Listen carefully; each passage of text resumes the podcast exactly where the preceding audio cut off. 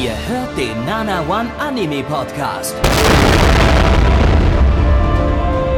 Präsentiert von blog107.de und der Fleischerei Hübner.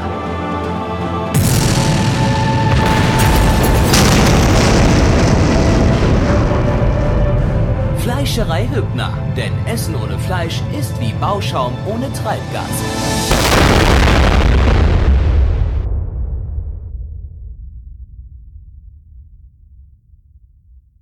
Einen sowas von wunderschönen guten Tag. Herzlich willkommen zu diesem ganz besonderen Podcast, denn es ist der erste Podcast zur Frühlingsseason 1995. Was dieses Frühlingsseason 1995 so besonders macht, das werdet ihr in den nächsten vier, glaube ich, Retro-Podcasts erfahren.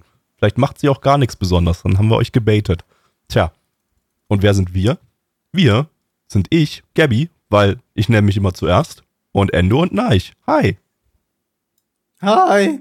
Ich, ich glaube sogar, Endo, Glück auf. ich glaube sogar, das wird der aller, allerbeste Podcast zur Frühlingsseason 1995. Der erste äh, Podcast zur Frühlingsseason 1995, der je existiert hat. Glaube ich auch, ja. Ja. Ich glaube, ich glaube, es hat noch niemand so einen guten Podcast äh, zur Frühlingsseason 1995 gemacht, wie, wie wir jetzt äh, machen werden in den kommenden vier Sendungen. Ähm, wobei kommende meine, vier Sendungen auch gar nicht stimmt, weil wir werden jetzt bloß einmal diesen Retro-Podcast machen und äh, im nächsten Podcast geht's schon wieder in die Sommerseason 2023 rein. Ähm, Da- Das ist ja auch nicht das Einzige, geplant. was wir damit erreichen. Wir erreichen ja, wir sind ja auch der weltweit größte Podcast zur Frühlingsseason 1995. Wir sind der erfolgreichste Podcast zur Frühlingsseason 1995. Der längste, der kürzeste, also äh, im Grunde alles. ja. Also den auf der Liste aller Frühlingsseason 1995 sind wir auf Platz 1. Auf Ja, dem allerersten Platz. Woo! Ah, fühlt sich gut an. Einfach, einfach, einfach Gewinner zu sein. Wir sind halt keine NPCs, wir sind, wir sind N Gewinner. Genau. Aber- Das ist aber der Wenn ihr auch. Gewinner Warum- werden möchtet, wa- wa- dann warum- könnt ihr auf Spotify oder Apple Podcast gehen und diesem Podcast fünf Sterne geben oder eine nette Review schreiben. Oder ihr geht auf nanaone.net und kommt auf unseren Discord und chattet mit uns und habt die Gelegenheit, jeden Donnerstag um 19.30 Uhr diesen Shit hier live zu sehen, mit uns die Anime zu schauen, unsere Reactions mitzubekommen, im Chat mit netten Leuten zu chatten. All diese wunderbaren Möglichkeiten und das nur, wenn ihr dem Podcast fünf Sterne gebt und auf nanaone.net vorbeischaut. Korrekt. Ich bin die Liste gerade noch mal durchgegangen. Wa warum steht da keine Nummer 2 oder Nummer 3? Warum sind wir da als einzige in der Liste der Frühlingsseason Podcast 1995 eingetragen? Kommen wir zum heutigen Land, das wir äh, unterstützen werden mit unserer Anwesenheit und mit den fünf Sternen, die ihr auf Spotify und iTunes gebt.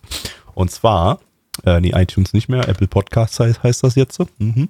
Ähm, ja, welches Land wird es sein? Wir werden hier, wir würfeln ja jede, äh, nicht wir würfeln, wir haben ein ultrakomplexes, einen ultrakomplexen Algorithmus hier laufen, der dafür zuständig ist, hier jetzt äh, jede Woche für uns in diesem Podcast ein Land auszuwählen, das von uns unterstützt wird. Wir machen da so ein bisschen Tourismus-Promo dafür und ähm, ihr könnt, ihr könnt dann einfach mal dieses Land besuchen und missionieren, zu den Leuten gehen und sagen, hey, Brudi, Nana One Podcast, die haben euch erwähnt, dein Land, dein ganz persönliches Land haben die, wurde, wurde im Nana One Pod Podcast erwähnt. Bruder, hör den doch mal und gib ihm auch fünf Sterne auf Spotify und iTunes, äh, Apple Podcasts. So, mal gucken. Ich werf mal unseren ultrakomplexen Algorithmus ein, der KI-basiert sehr, sehr viele Sachen da mit einbezieht und um zu entsche entscheiden, welches Land wir unterstützen werden. Und das, das heutige Land wird sein. Uh. Uh. Eritrea. Eritrea. Eritrea. Das ist auch so ein Land, das ich namentlich kenne und ich weiß so ungefähr, wo es liegt, aber ich habe nichts dazu zu sagen, weil ich Das sonst ist ein Land, kenne. das eher dafür bekannt ist, dass Leute da abhauen, als dass Leute da touristisch hinfahren, glaube ich. Also Wundert mich auch nicht, die haben keine einzige Achterbahn. Hm, deshalb, deshalb rennen die Leute dort wahrscheinlich weg. Die, das sind, das sind Achterbahnflüchtlinge. Die haben einfach keinen Bock auf, auf äh, ein Land ohne Achterbahn, deshalb, deshalb verpissen die sich da und kommen lieber in Länder mit Achterbahn, also zum Beispiel Deutschland. Und ähm, ja, sind wir wieder Also in das- Afrika jetzt. äh? Das allererste Land, das allererste Bild, das ich mal auf, auf, auf Bilder, auf Google Bilder, das so sehe, sind einfach ein paar Soldaten, die durch die Wüste laufen. Ich glaube, ich weiß schon, was ich mir von diesem Land erwarte. Okay, das, das sehe ich zum, eigentlich gerade nicht. Bei mir ist das Aber er erste guckt, Bild glaube ich, auch auf Bilder und nicht auf Maps. Ah, okay. Ja, ich Genau, guck ja, Bilder, ja. Sieht man ja eigentlich einen echt hübschen kleinen Hafen. ja, also ich finde eigentlich auch, da ist jedes, jedes Bild eigentlich ganz, Hier, ganz hier, ist- hübsch hier sehe ich einen. Slum. Aber hier ist zumindest eine schöne Stadt. Okay, ja, Hier es, ein bisschen weiter Mit- unten mit- etwas. Ja, Mit der Überschrift Eritrea, eine Mischung aus DDR, Schweiz und Sowjetunion. Hm. Ja, ähm, ich kann ja mal ganz kurz beim Auswärtigen Amt nachgucken, aber das wird euch vermutlich davon abraten, dort Urlaub zu machen.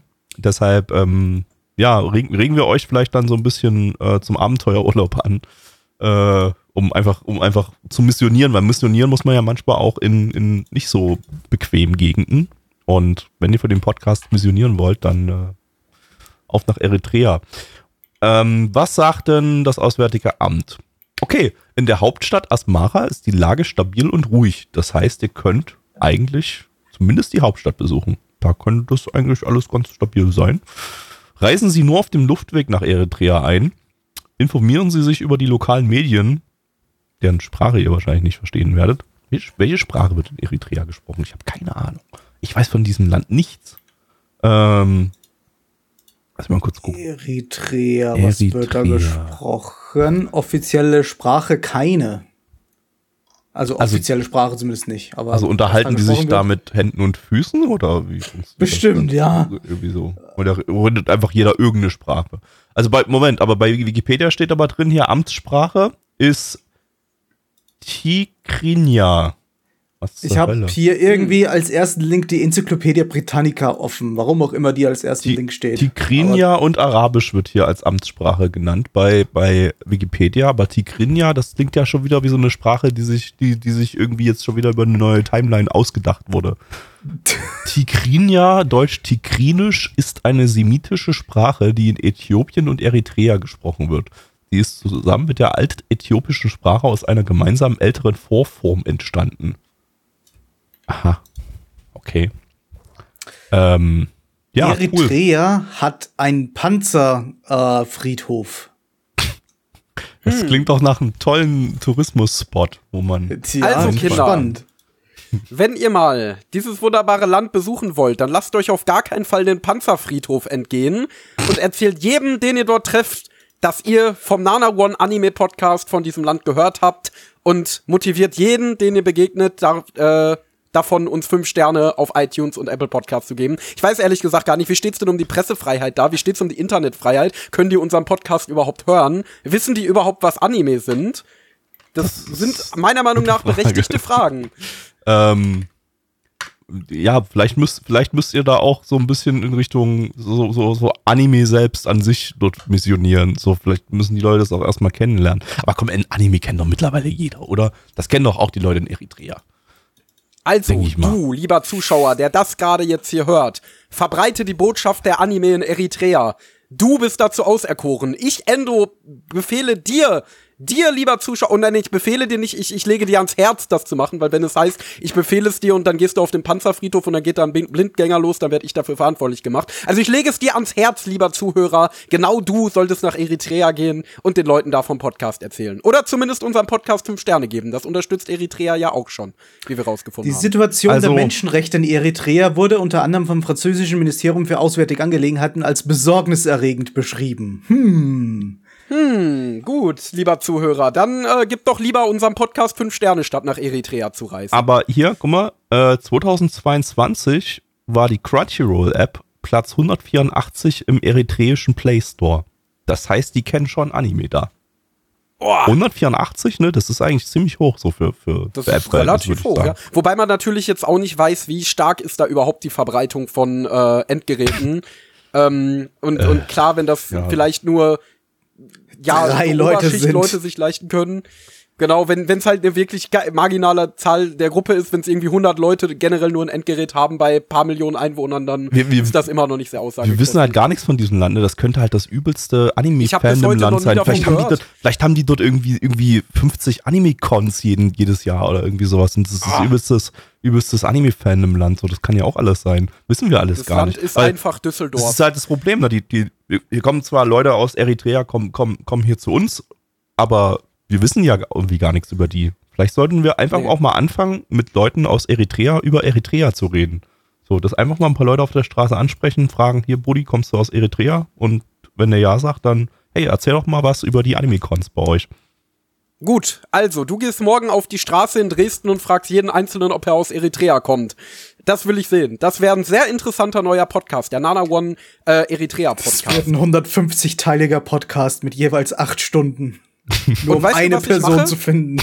Gabi, weißt du, was ich mache? Wenn du jemanden findest, der dir tatsächlich von den eritreischen Anime-Cons erzählt, dann packe ich meine Sachen und fahre nach Eritrea und besuche die Con und erzähle darüber, aber nicht hier, Oha. sondern in der Nana One Contime, dem Schwesterpodcast zum Nana One Anime Podcast, wo es um Anime Conventions in Deutschland geht. Gerade eben ist die dritte Folge erschienen, wo es um die Toricon in Gelsenkirchen geht. Das ist ein bisschen von Eritrea entfernt, aber nicht minder interessant. Also schaut sehr gerne mal rein, wenn ihr Interesse an Anime Conventions habt. Findet ihr auch über den Nana One Account auf Spotify und Apple Podcasts. Und äh, ja, ich würde mich sehr freuen, euch äh, als Zuhörer dazu zu gewinnen.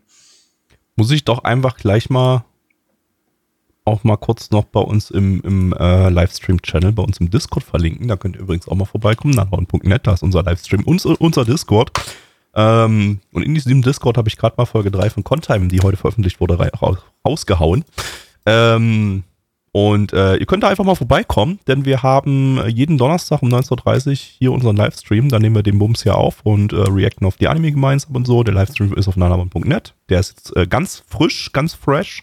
Ähm, auch in äh, 1080p verfügbar. Wir haben die Qualität ein ganzes Stück nach oben geschraubt nach äh, sehr, sehr langer Zeit, nachdem wir zuletzt irgendwie, ich glaube, 2015, 14 oder so mal die Qualität erhöht haben. Äh, ja, gab es jetzt mal, mal ein großes Upgrade für den Stream. Und ähm, da könnt ihr das Ganze noch in noch, noch schönerer Qualität schauen. Ähm, außerdem jeden Sonntag um 20 Uhr gibt's unseren äh, Retro-Stream. Da schauen wir alten Shit aus den 90ern. Einfach mal vorbeikommen, nanaman.net, da ist auch unser Sendeplan, unser Discord. Nice. Ähm, nächste Woche übrigens, ah, das ist jetzt, nee, es ist Quatsch, das jetzt hier zu sagen, weil die Woche ist dann, glaube ich, schon rum, weil wir gerade die Podcasts so ein bisschen zeitversetzt veröffentlichen. Ähm, auf jeden Fall, eventuell ist nach diesem Podcast hier so eine kleine Pause, weil wir machen während der Dokumi-Woche keine Podcast-Aufnahme und auch keine Streams, ähm, aufgrund von Nicht-Anwesenheit. Ähm, dafür gibt es dann einen schönen Contime-Podcast äh, zur Dokumi dann irgendwann. Nach der Dokumi, Nach der logischerweise. Dokumi, Also auch logisch, nicht ja. in der Dokumi-Woche. Richtig. Ähm, genau, also da ist dann ein kleines Päuschen. Aber kann sein, dass ihr das als Podcast-Hörer gar nicht so mitbekommt, weil wir das so takten, dass das gar nicht auffällt. Mal schauen. So, ähm, wir fangen an mit der Frühlingslies 1995. Und zwar mit dem ersten Anime. Und zwar ist das einer, ja, von dem haben wahrscheinlich die meisten von euch schon mal gehört. Zumindest von dem Franchise, aber von dem Titel äh, mit Sicherheit auch. Es ist nämlich eigentlich so ziemlich der wichtigste Titel aus diesem Franchise. Und zwar äh, Shin Kido Senki Gundam Wing äh, oder auch einfach nur Gundam Wing im internationalen Titel. Der erste Gundam-Titel, der das Franchise im Westen, insbesondere in den USA, aber auch hierzulande so ein bisschen äh, groß gemacht hat. Ähm, ja, womit überhaupt Gundam erstmal bekannt wurde im Westen. Äh, lizenziert ist das Ganze von Crunchyroll. Crunchyroll! Äh, dort könnt ihr das Ganze mit deutschen Subs streamen. Der deutsche Dub, äh, ja, da kommt man jetzt nicht mehr so einfach ran. Äh, leider. Der ist äh, leider nicht auf Crunchyroll verfügbar bisher. Ähm, ihr könnt, wenn ihr sehr, sehr viel Geld in die Hand nehmt, nimmt, nehmt um genau zu sein, 849 Euro, könnt ihr noch eine gebrauchte DVD-Gesamtausgabe bei Amazon kaufen. Ich schätze, das ist ein, eine einzige Gesamtausgabe, die es da eben noch für 849 Euro gibt. Ähm, kann man ausgeben, wenn man möchte. Aber äh, ob man nur jetzt für 52 Folgen 849 Euro ausgeben möchte, naja. Ähm, Anime-Fans geben gerne viel Geld aus, aber ich glaube, das ist vielleicht ein bisschen, ein bisschen zu viel. Ähm, wie eigentlich jeder Gundam-Anime ist das Ganze auch hier eine Original Story. Ähm, Studio ist Sunrise, die hatten wir äh, oder die haben jetzt im Frühling 2023 jeweils die zweiten Staffeln zu äh, Gundam Witch of Mercury und Birdie Wing gemacht.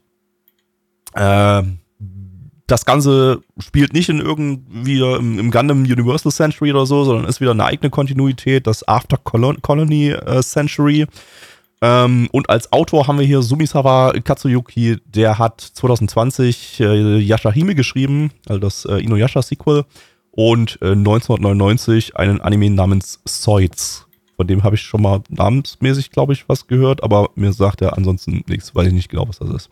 Ähm, Inuyasha ist auch ein gutes Stichwort. Äh, der erste Regisseur von Gundam Wing ist nämlich auch der Regisseur von Inuyasha gewesen, der Ikeda Masashi. Als zweiten Regisseur haben wir hier noch äh, Takamatsu Shinji an Bord. Das ist äh, der Regisseur von Gintama und von Gundam X. Gundam X haben wir übrigens auch schon mal in einem Podcast, in einem Retro-Podcast behandelt. Ich habe mir gerade vergessen zu notieren, welcher das war. Sucht einfach selber, findet ihr schon. Ähm, beim Soundtrack haben wir Otani Ko, der hat die Soundtracks zu Shakugan no Shana und Another gemacht.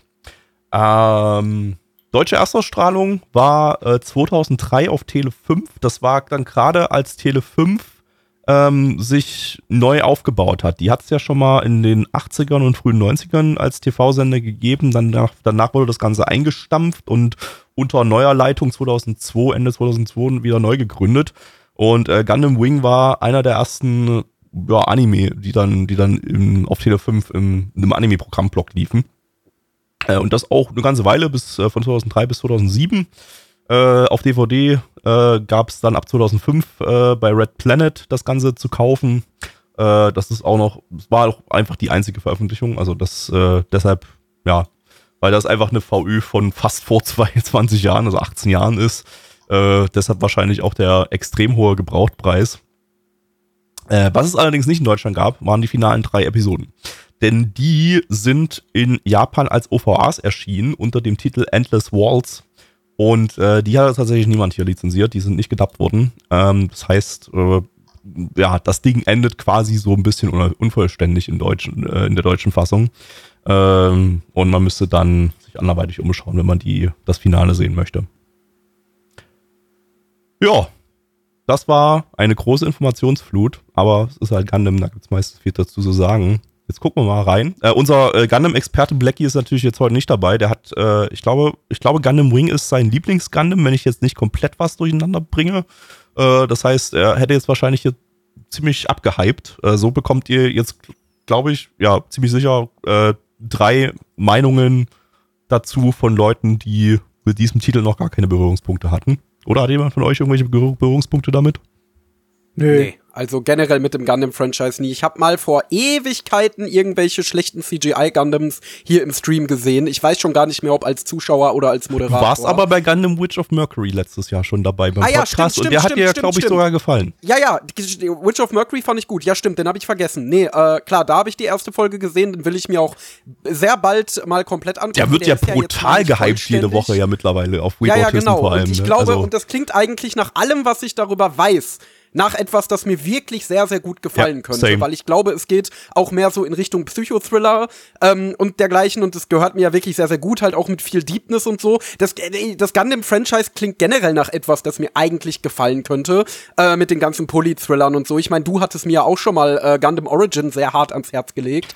Ähm, das Problem ist halt wirklich einfach nur, dass es so unglaublich viel ist. Also ja. jetzt verstehe ich so ein bisschen, wie sich Leute beim Fate-Franchise fühlen, äh, weil ich ein, weil es einfach so viel ist, dass ich wirklich gar keinen Plan habe, was, was, wie soll ich da jetzt überhaupt rein? Ich habe jetzt mir mal schon seit längerer Zeit vorgenommen, erstmal die drei Mobile Suit Gundam Filme zu schauen und danach dann halt eben Gundam Origins, das hast du, meine ich, das irgendwo ist, mal erwähnt. Das ist eine, eine ganz gute, das ist für die, für die Original Gundam Story ist das eine ganz gute Reihenfolge. Also die, die ganz alten Filme sind natürlich basierend auf der 79er-Serie und entsprechend angestaubt, aber ähm, es lohnt sich dann für Gundam Origin, weil das ist wirklich großartig. Also das ist wirklich ein, äh, ein ganz, ganz, ganz, ganz krasses Ding, was mich wirklich übelst gefesselt hat. Das habe ich auch wirklich komplett durchgebinscht. Also wir sind noch bloß sechs Folgen, aber die haben Doppellänge. Also ähm, ja, also das, das, äh, kann ich nur jedem sehr, sehr ans Herz legen. Aber die, die OVA-Fassung der von Gundam Origin, ich, äh, ich rate von der TV-Fassung ab, weil die hat äh, Inhalte rausgekürzt, die hat einen anderen Soundtrack, der nicht so geil ist. Äh, da, da sollte man dann doch eher die, die OVAs gucken, äh, denn das ist schon so, ist schon so vorgesehen, dass das eher so solche so, so, so, so Komplettpakete sind und man nicht ständig nach 24 Minuten rausgerissen wird. Ähm, ja, aber ansonsten, ja, ansonsten kommt man ja in Gundam eigentlich dann in die neueren Gundams zum, zum, zumindest ganz gut rein. Wenn, bloß wenn man das Orig Original Gundam, das Universal Century, man da einsteigen will, dann wird's halt wirklich komplex. Aber sowas wie Gundam Wing zum Beispiel eben, ja, ist halt nicht umsonst so der Gundam-Titel gewesen, der das Ganze groß gemacht hat, ist ja auch der erste Gundam-Titel gewesen, der eben auch, ähm, wie jetzt Gundam Witch of Mercury, sehr charakterfokussiert gewesen sein soll. Äh, also so sehr auf Character-Drama, auch, ich glaube auch so ein bisschen Psychological und so. Ähm, ja, aber das werden wir jetzt gleich mal sehen. Wir gucken jetzt mal rein. Schauen wir mal, wie uns die erste Folge Darf, gefällt. darf Neich seine Berührungspunkte mit Gundam gar nicht vorstellen? Nein, weil er keine hat. Oh, Meine, okay, meine ja, gut. Berührungspunkte mit Gundam sind eigentlich das, was wir in Retro gesehen haben. Also so eine Ja. Episode der, der, erst- der, der Originalserie von 50 irgendwas. Ich glaube, bei den Movies warst du Äh, gar nicht dabei, oder?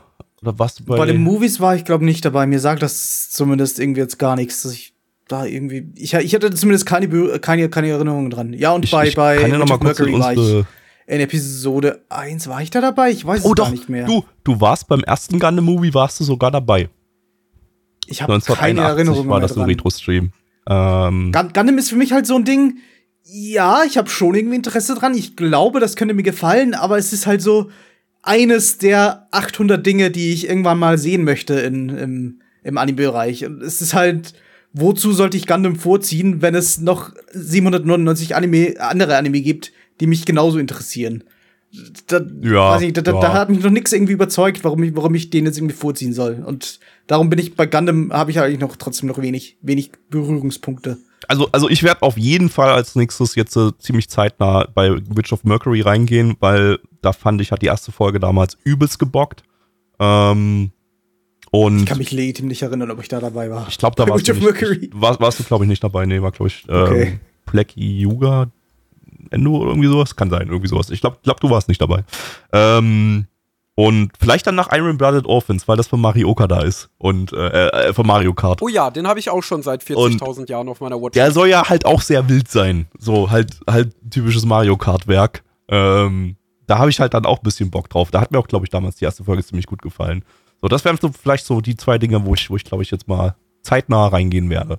Äh, aber, aber nach, nacheinander. Ich gucke ich guck mir nicht mehrere Gundam-Serien zeitgleich an.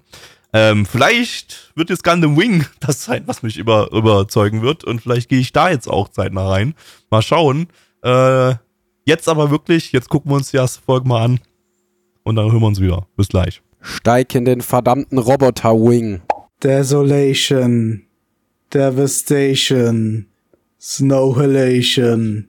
Endo, worum ging's? Ja, also in einer fernen Zukunft, genauer gesagt in dem Jahr 196 After Colony, äh, haben die Menschen verschiedene Weltraumkolonien gegründet, äh, die aber andere Leute unterdrücken. Ähm, und nun gibt es fünf mutige Rebellen, die sich dieser Unterdrückung entgegenstellen. Und das tun sie nicht einfach so, sondern sie haben die Mobile Suits im Gepäck, die echten Gundams am Stissen und äh, möchten jetzt die mächtige Geheimorganisation OS ausschalten, um dann letztendlich die Herrschaft über die Erde und die Kolonien zu beenden und alle Menschen zu befreien. Ja, Ja, Gundam halt. Das war, Gundam halt. das war kurz.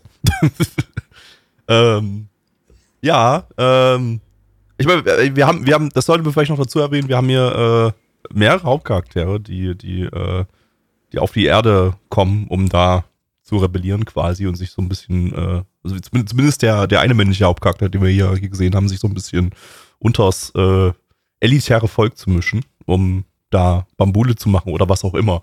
Auf jeden Fall ähm, haben wir festgestellt, dass in Folge 1 das äh, Gundam Wing Sigma Mail ähm, oder Sig Sig Sigma Chat Meme äh, schon, schon daraus stammt. Äh, bei der am, am Ende der Hauptcharakter oder der, der Oberhauptcharakter ähm, vom, von der weiblichen Hauptcharakterin eine Einladung zum Geburtstag bekommt und er zerreißt sie einfach und sagt, äh, ich kann nicht kommen, ich bring dich um. ähm, jetzt, jetzt, jetzt haben wir mal den Kontext dafür. Also so viel mehr Kontext gibt's eigentlich nicht mal.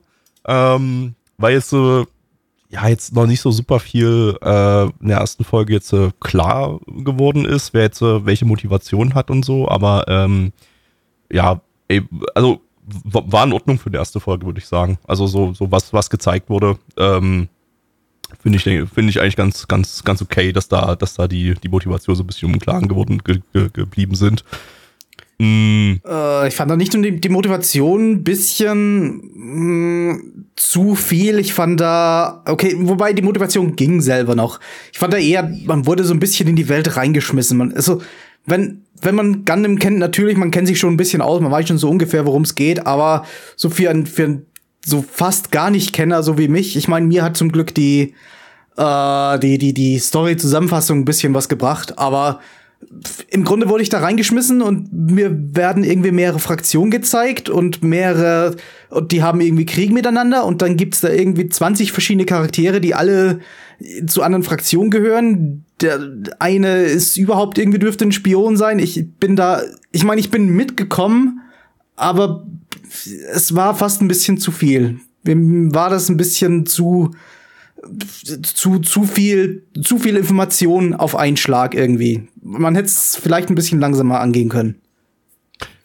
Ja, es, es, es, ist immer grundsätzlich so ein bisschen so ein Problem, in so politische Settings schnell reinzufinden. Das ist äh, ja ein grundsätz grundsätzliches Space, Space Opera Problem und auch ein grundsätzliches Gundam Problem, wenn man das als Problem so sehen möchte.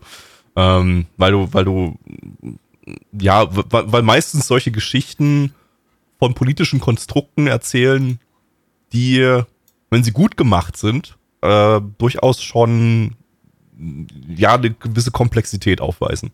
Und die jetzt äh, so runterzubrechen, dass sie in der ersten Folge, dass, dass du in der ersten Folge gleich den vollen Umfang irgendwie aufnehmen kannst, das ist schon eine Kunst für sich und das ist auch, muss man sagen, Storytelling hat sich ja entwickelt so. Das ist auch eine Kunst, die in den 90ern vielleicht noch nicht so ganz ausgefeilt war und äh, wo sich auch noch nicht so ganz mh, mm, ja, sch schreiberische Tropes entwickelt haben, die, die sowas zugänglicher machen.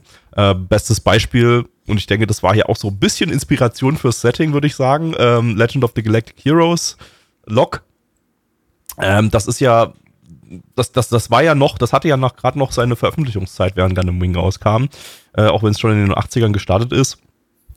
Und äh, hat, hat ja auch dieses, boah, ich, ich, ich kann dieses Jahrhundert nicht zuordnen. Ist das irgendwie so 17. Jahrhundert, 18. Jahrhundert, so auf jeden Fall so europäischer Adel aus dem irgendwie 17., 18. Jahrhundert, aber rein, rein platziert in ein, in ein Space Opera Setting. Und ähm, wir haben auch, wir haben auch eben, das ist auch wieder Gundam typisch, ne? Wir haben eine, eine äh, herrschende Fraktion quasi und eine rebellierende Fraktion und äh, zwischen denen dann eben einen, einen großen Konflikt. Und äh, ja, also es, ich, ich denke, die erste Folge hat rübergebracht, was, was, äh, was das Ding erzählen möchte. Wir, wir, wir wissen von dem Konflikt. Wir haben so ein bisschen ein paar Key-Charaktere kennengelernt. Ist ein bisschen weird, äh, vielleicht so aus heutiger Sicht, vor allem so, wenn du einfach so dass das dass einfach fünf männliche Hauptcharaktere gleich in der ersten Folge einfach gezeigt wurden, wie sie halt einfach irgendwie alle fast den gleichen Charakter sind, äh, haben, nämlich einfach der coole Dude zu sein, ähm, der ohne Skrupel sich da durchmetzelt durch die, durch die Feindesscharen und überhaupt kein, ja, die sollen irgendwie alle 15 sein, äh, überhaupt keine, keine Skrupel hat, da einfach, einfach auch zu töten. So, ist halt einfach, ja, ich meine, Gundam war immer Kindersoldaten so, aber hier einfach so, du hast halt hier einfach so diese, diese fünf, fünf Bad Boy Hauptcharaktere, die halt einfach, die halt einfach äh, aufs Maul hauen und einfach einfach da sind, um, um cool zu sein. Äh, und ich habe nicht so wirklich irgendwie feststellen können, dass sie sich großartig voneinander unterscheiden, so von, von, von dem, wie sie, wie sie charakterisiert wurden. Man hat aber auch eh nicht, eh nicht viel von denen gesehen. Also im Fokus lagen, lagen der, der Kiriton, ich nenne ihn jetzt einfach mal so, und die, und die Asuna. Ähm, die ja, was, was wahrscheinlich die beiden absoluten Fokuscharaktere sind. Und die anderen vier Boys, die sind halt einfach dazu da, dass du halt, dass du halt fünf coole Boys hast, statt nur einen. Ist halt auch eine, eine, eine Weiterentwicklung des, der, der fünf, äh, Hauptcharaktere von Mecha-Anime, wo einer der, wo nur einer der cool ist und der andere ist der Dicke und der nächste ist der Nerd und dann haben wir das Mädchen und meistens dann die fünfte Person ist irgendwas Variables. Die, die Zeit Jetzt ist haben wir- vorbei. Jetzt, die Zugzeit ist zum Glück vorbei, die ist schon länger vorbei. Ja, ja, weiß nicht. Äh, mh, ich finde, man hätte sich trotzdem vielleicht ein bisschen stärker noch auf die, die zwei, auf, auf, auf den Kiriton und die Asuna konzentrieren können. Oder man hätte den, den eigentlichen Konflikt so ein bisschen mehr in den Vordergrund rücken können, ohne jetzt gleich so viele Charaktere, äh, äh, sich auf so viele Charaktere zu konzentrieren oder so viele Charaktere vorzustellen. Es hat irgendwie den Spagat nicht ganz geschafft, fand ich. Es hat den, den, den, den Grad nicht ganz gewandert, dass, dass ich sowohl Interesse an dem Krieg, an dem Konflikt, äh, der da im Hintergrund herrscht, äh, hatte, als auch an den einzelnen Motivationen, an den Schicksalen der Charaktere weil, li liegt vielleicht wirklich daran, dass sich äh, so Erzählstrukturen, so Tropes erst im Laufe der Zeit weiterentwickelt. Ich meine, es ist ja trotzdem Gundam. Gundam kann sich ja trotzdem so so ein bisschen auf den Lorbeeren ausruhen, indem er sagt, hey, wir sind Gundam. Die Leute wissen, was wir sind. Wir brauchen jetzt nicht allzu allzu groß erklären, was ist ein Gundam, was es gibt. Es gibt hier Mechas in diesem äh, in, in diesem Franchise. Es gibt hier grandiose Mechas, es gibt weniger gute Mechas, es gibt einen Krieg zwischen zwei Fraktionen. Das wissen die Leute, denn wir sind Gundam.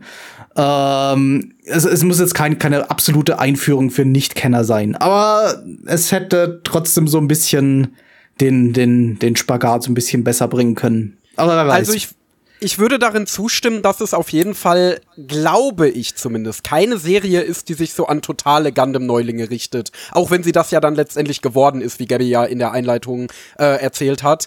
Ähm, es wurde ja, also ich habe ja schon beim Schauen gesagt, dass sich so ein bisschen so der Prolog zur ersten Folge angefühlt hat wie die Zusammenfassung einer ersten Folge. Also es wurde so erzählt, ja, äh, da haben sich dann diese Kolonien gebildet und äh, dann haben die sich zusammengeschlossen. Das ist dann aber letztendlich ein ziemlich unterdrückerisches Regime geworden. Und jetzt gibt es fünf Rebellen, die sich dem ge- entgegenstellen und so. Ähm, und natürlich auch diese ganzen äh, Gundam-Franchise eigenen Konzepte wie die Mobile Suits und so weiter, die wurden zumindest Stand jetzt, Stand erste Folge, das kann sich natürlich in 49 Episoden äh, noch schnell ändern, jetzt auch nicht so super detailliert erklärt.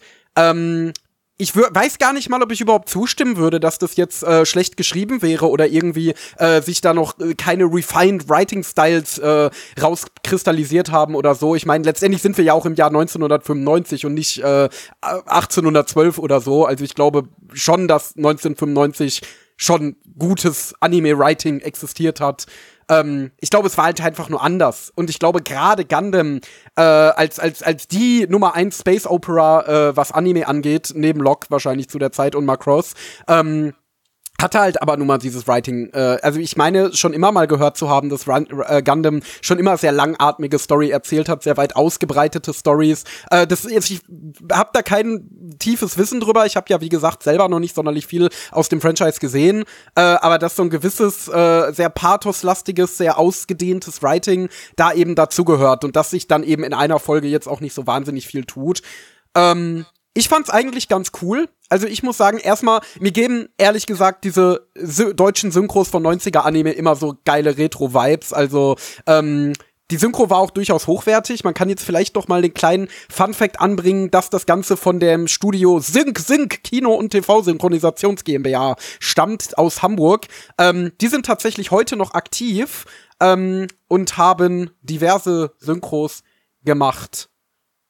Ja, ähm, haben auf jeden Fall eine ganze Menge Synchros gemacht, wie zum Beispiel Tico, ein toller Freund, äh, oder Wedding Peach haben sie auch gemacht, John die Kamika Kamikaze-Diebin und so weiter und so fort. Und die Synchronregisseurin, äh, die An Angelika Scharf, die ist tatsächlich heute auch noch aktiv und hat unter anderem den The Seven Deadly Sins Film für Netflix oder Be the Beginning gemacht.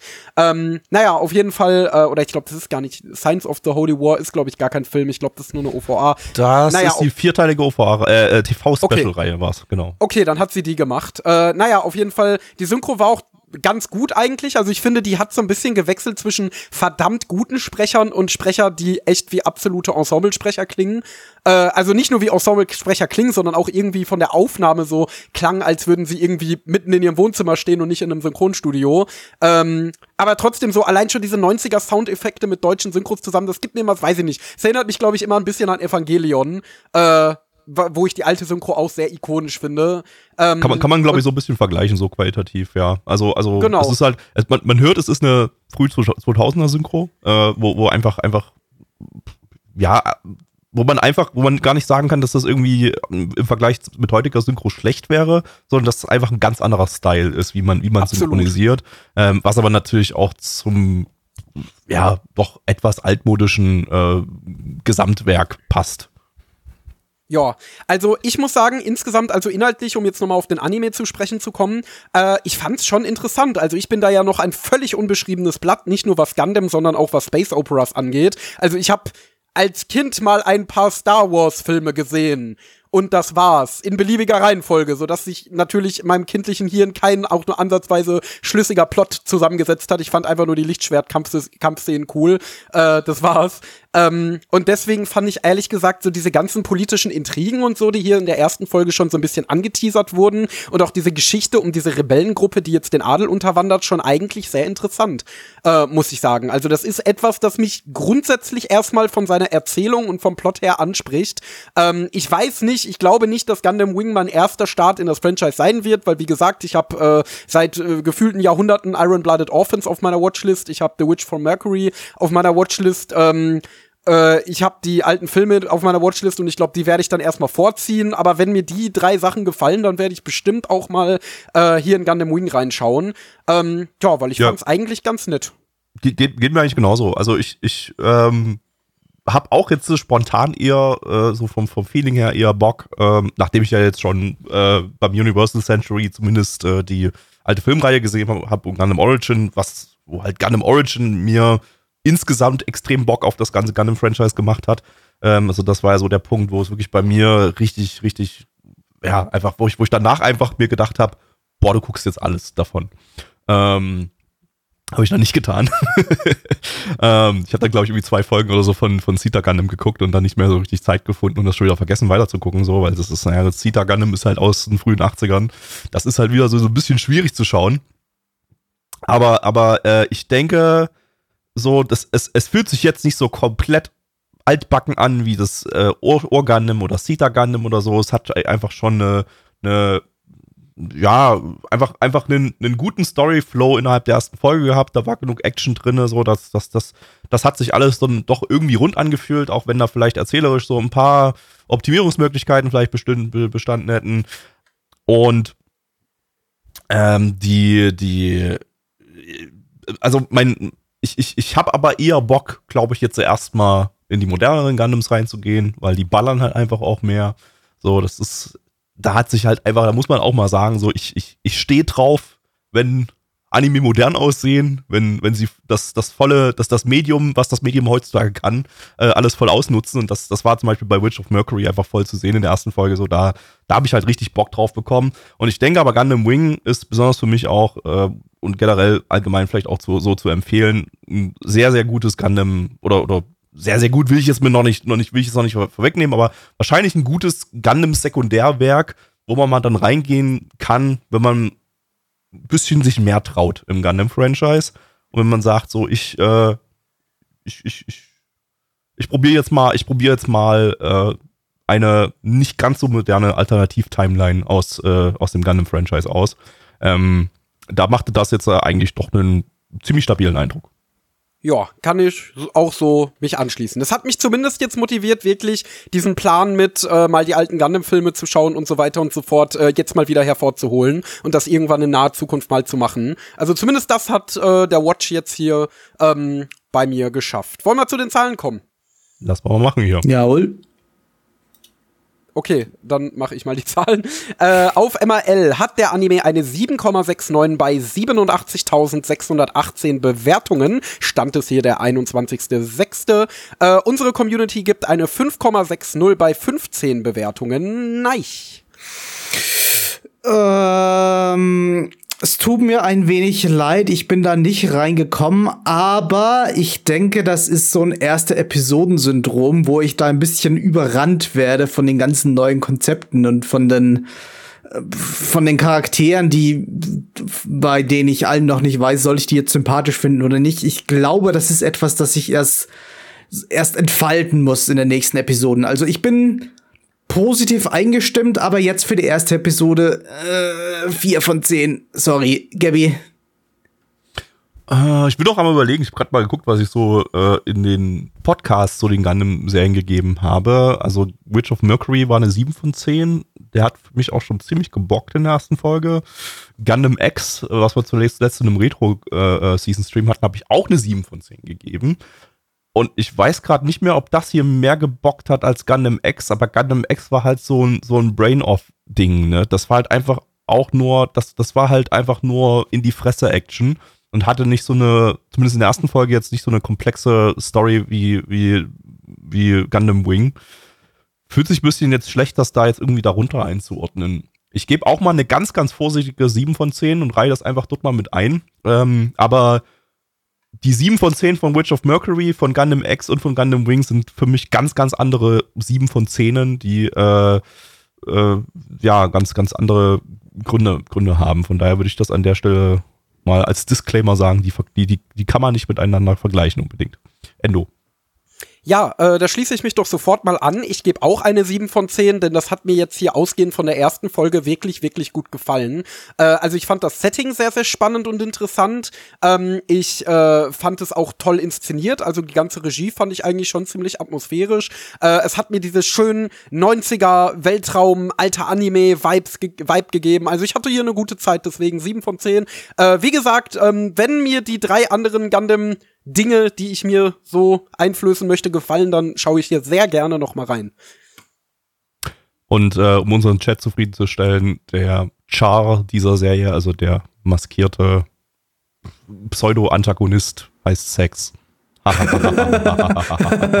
Nicht lustig. Kommen wir zu Anime Nummer 2 und zwar zu El Hazard The Magnificent World oder im deutschen Titel El Hazard Die fantastische Welt. Ähm, einer der ersten großen Isekai-Titel, der, der, ja, die Leute schon mal so ein bisschen schon 1995 drauf eingestimmt hat, was, äh, was, was, was heutzutage so abgeht. ähm, lizenziert ehemalig von Vox und von Pioneer. Ähm, das ist ein bisschen kompliziert. Ich nehme ich nehm gleich mal ganz kurz die, die Veröffentlichungsweise von dem Ding vorweg, weil, äh, äh, ja, um euch zu sagen, wie ihr das noch schauen könntet, theoretisch. Also, die Serie basiert auf, äh, oder die Hauptserie, kommen wir gleich noch dazu, äh, es gibt nämlich noch da einen Spin-off. Äh, die Hauptserie besteht aus drei Staffeln. Staffel 1 hat sieben Folgen und äh, die, das ist eben die jetzt von 95, die wir jetzt gleich schauen werden. Ähm, sieben Doppelfolgen übrigens, also die haben Doppellänge hier die Folgen. Ähm, lief 2002 bei Vox im TV, da war ja noch hier der DCTP äh, Nachtclub äh, Anime-Blog, wo äh, Vox über DTCP äh, Anime sublizenziert hat und bei sich, bei sich äh, ausgestrahlt hat. Ähm, und äh, kurz darauf, ebenfalls im Jahr 2002, sind dann eben äh, DVDs erschienen zu dem Ding von Pioneer. Äh, die könnt ihr vereinzelt auch noch gebraucht finden, also komplett auch alles davon. Äh, müsst ihr halt ein bisschen, müsst ein bisschen suchen. Äh, Amazon hat zum Beispiel da noch äh, Gebrauchtmöglichkeiten.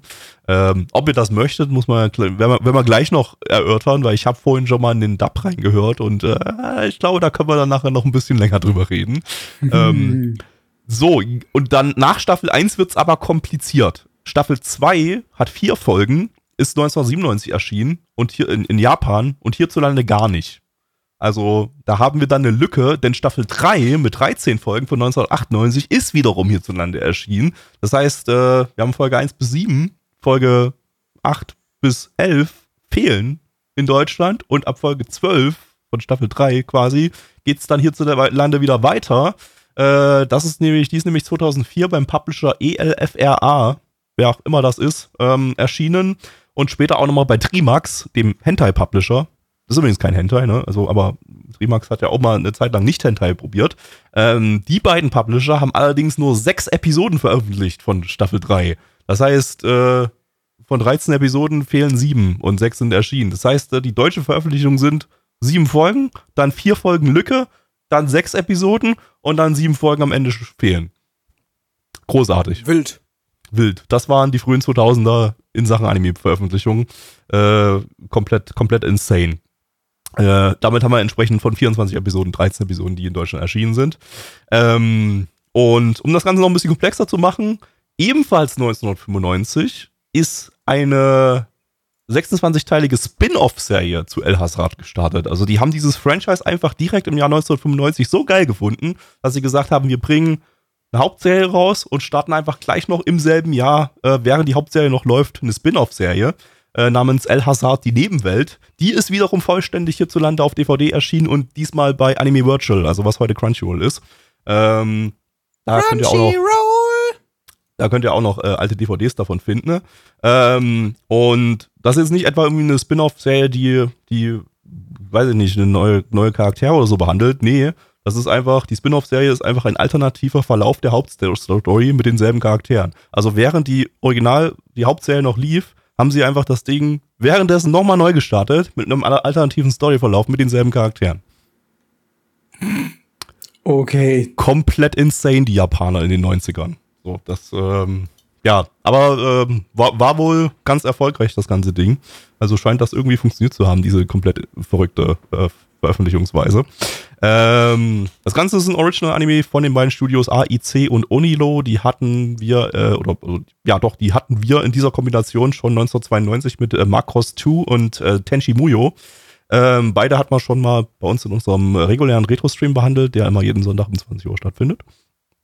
Ähm, Studio Oniro, die haben wir jetzt hier im Podcast ja noch nicht erwähnt. Äh, das ist ja primär ein Aushilfsstudio gewesen. Die haben von 1992 bis 2010 existiert. Bekanntestes Werk von denen äh, ist Perfect Blue. Das haben sie zusammen mit Madhouse damals produziert. Ähm, ja, existieren aber mittlerweile nicht mehr. Autor ist äh, Tsukimura Ryoe. Der hat äh, Tenchi Muyo und äh, Noir geschrieben. Ebenfalls von Tenchi Muyo haben wir hier den Regisseur Hayashi Hiroki. Äh, der ist ebenfalls bekannt für sein Magnum Opus Nekopara. Mhm. Hm. Äh, und als Charakterdesigner haben wir noch äh, Nakasawa Kazuto, der hat bei Samurai Champloo und bei Fena Pirate Princess die Charaktere designt. Ja, habt ihr Bock auf Isekai? Nein. Natürlich, haben wir, natürlich haben wir Bock auf Isekai. Let's go! Isekai. Hallo, mein Name ist Endor Elektro und ich heiße euch herzlich willkommen zu unserer Bewertung zu dem dritten Anime, den wir heute geschaut haben im Nanaone, Season Retro Frühling 1995 Nummer 1 Livestream. Ich Ich freue hoffe- mich darauf, Endor Ich Elektro.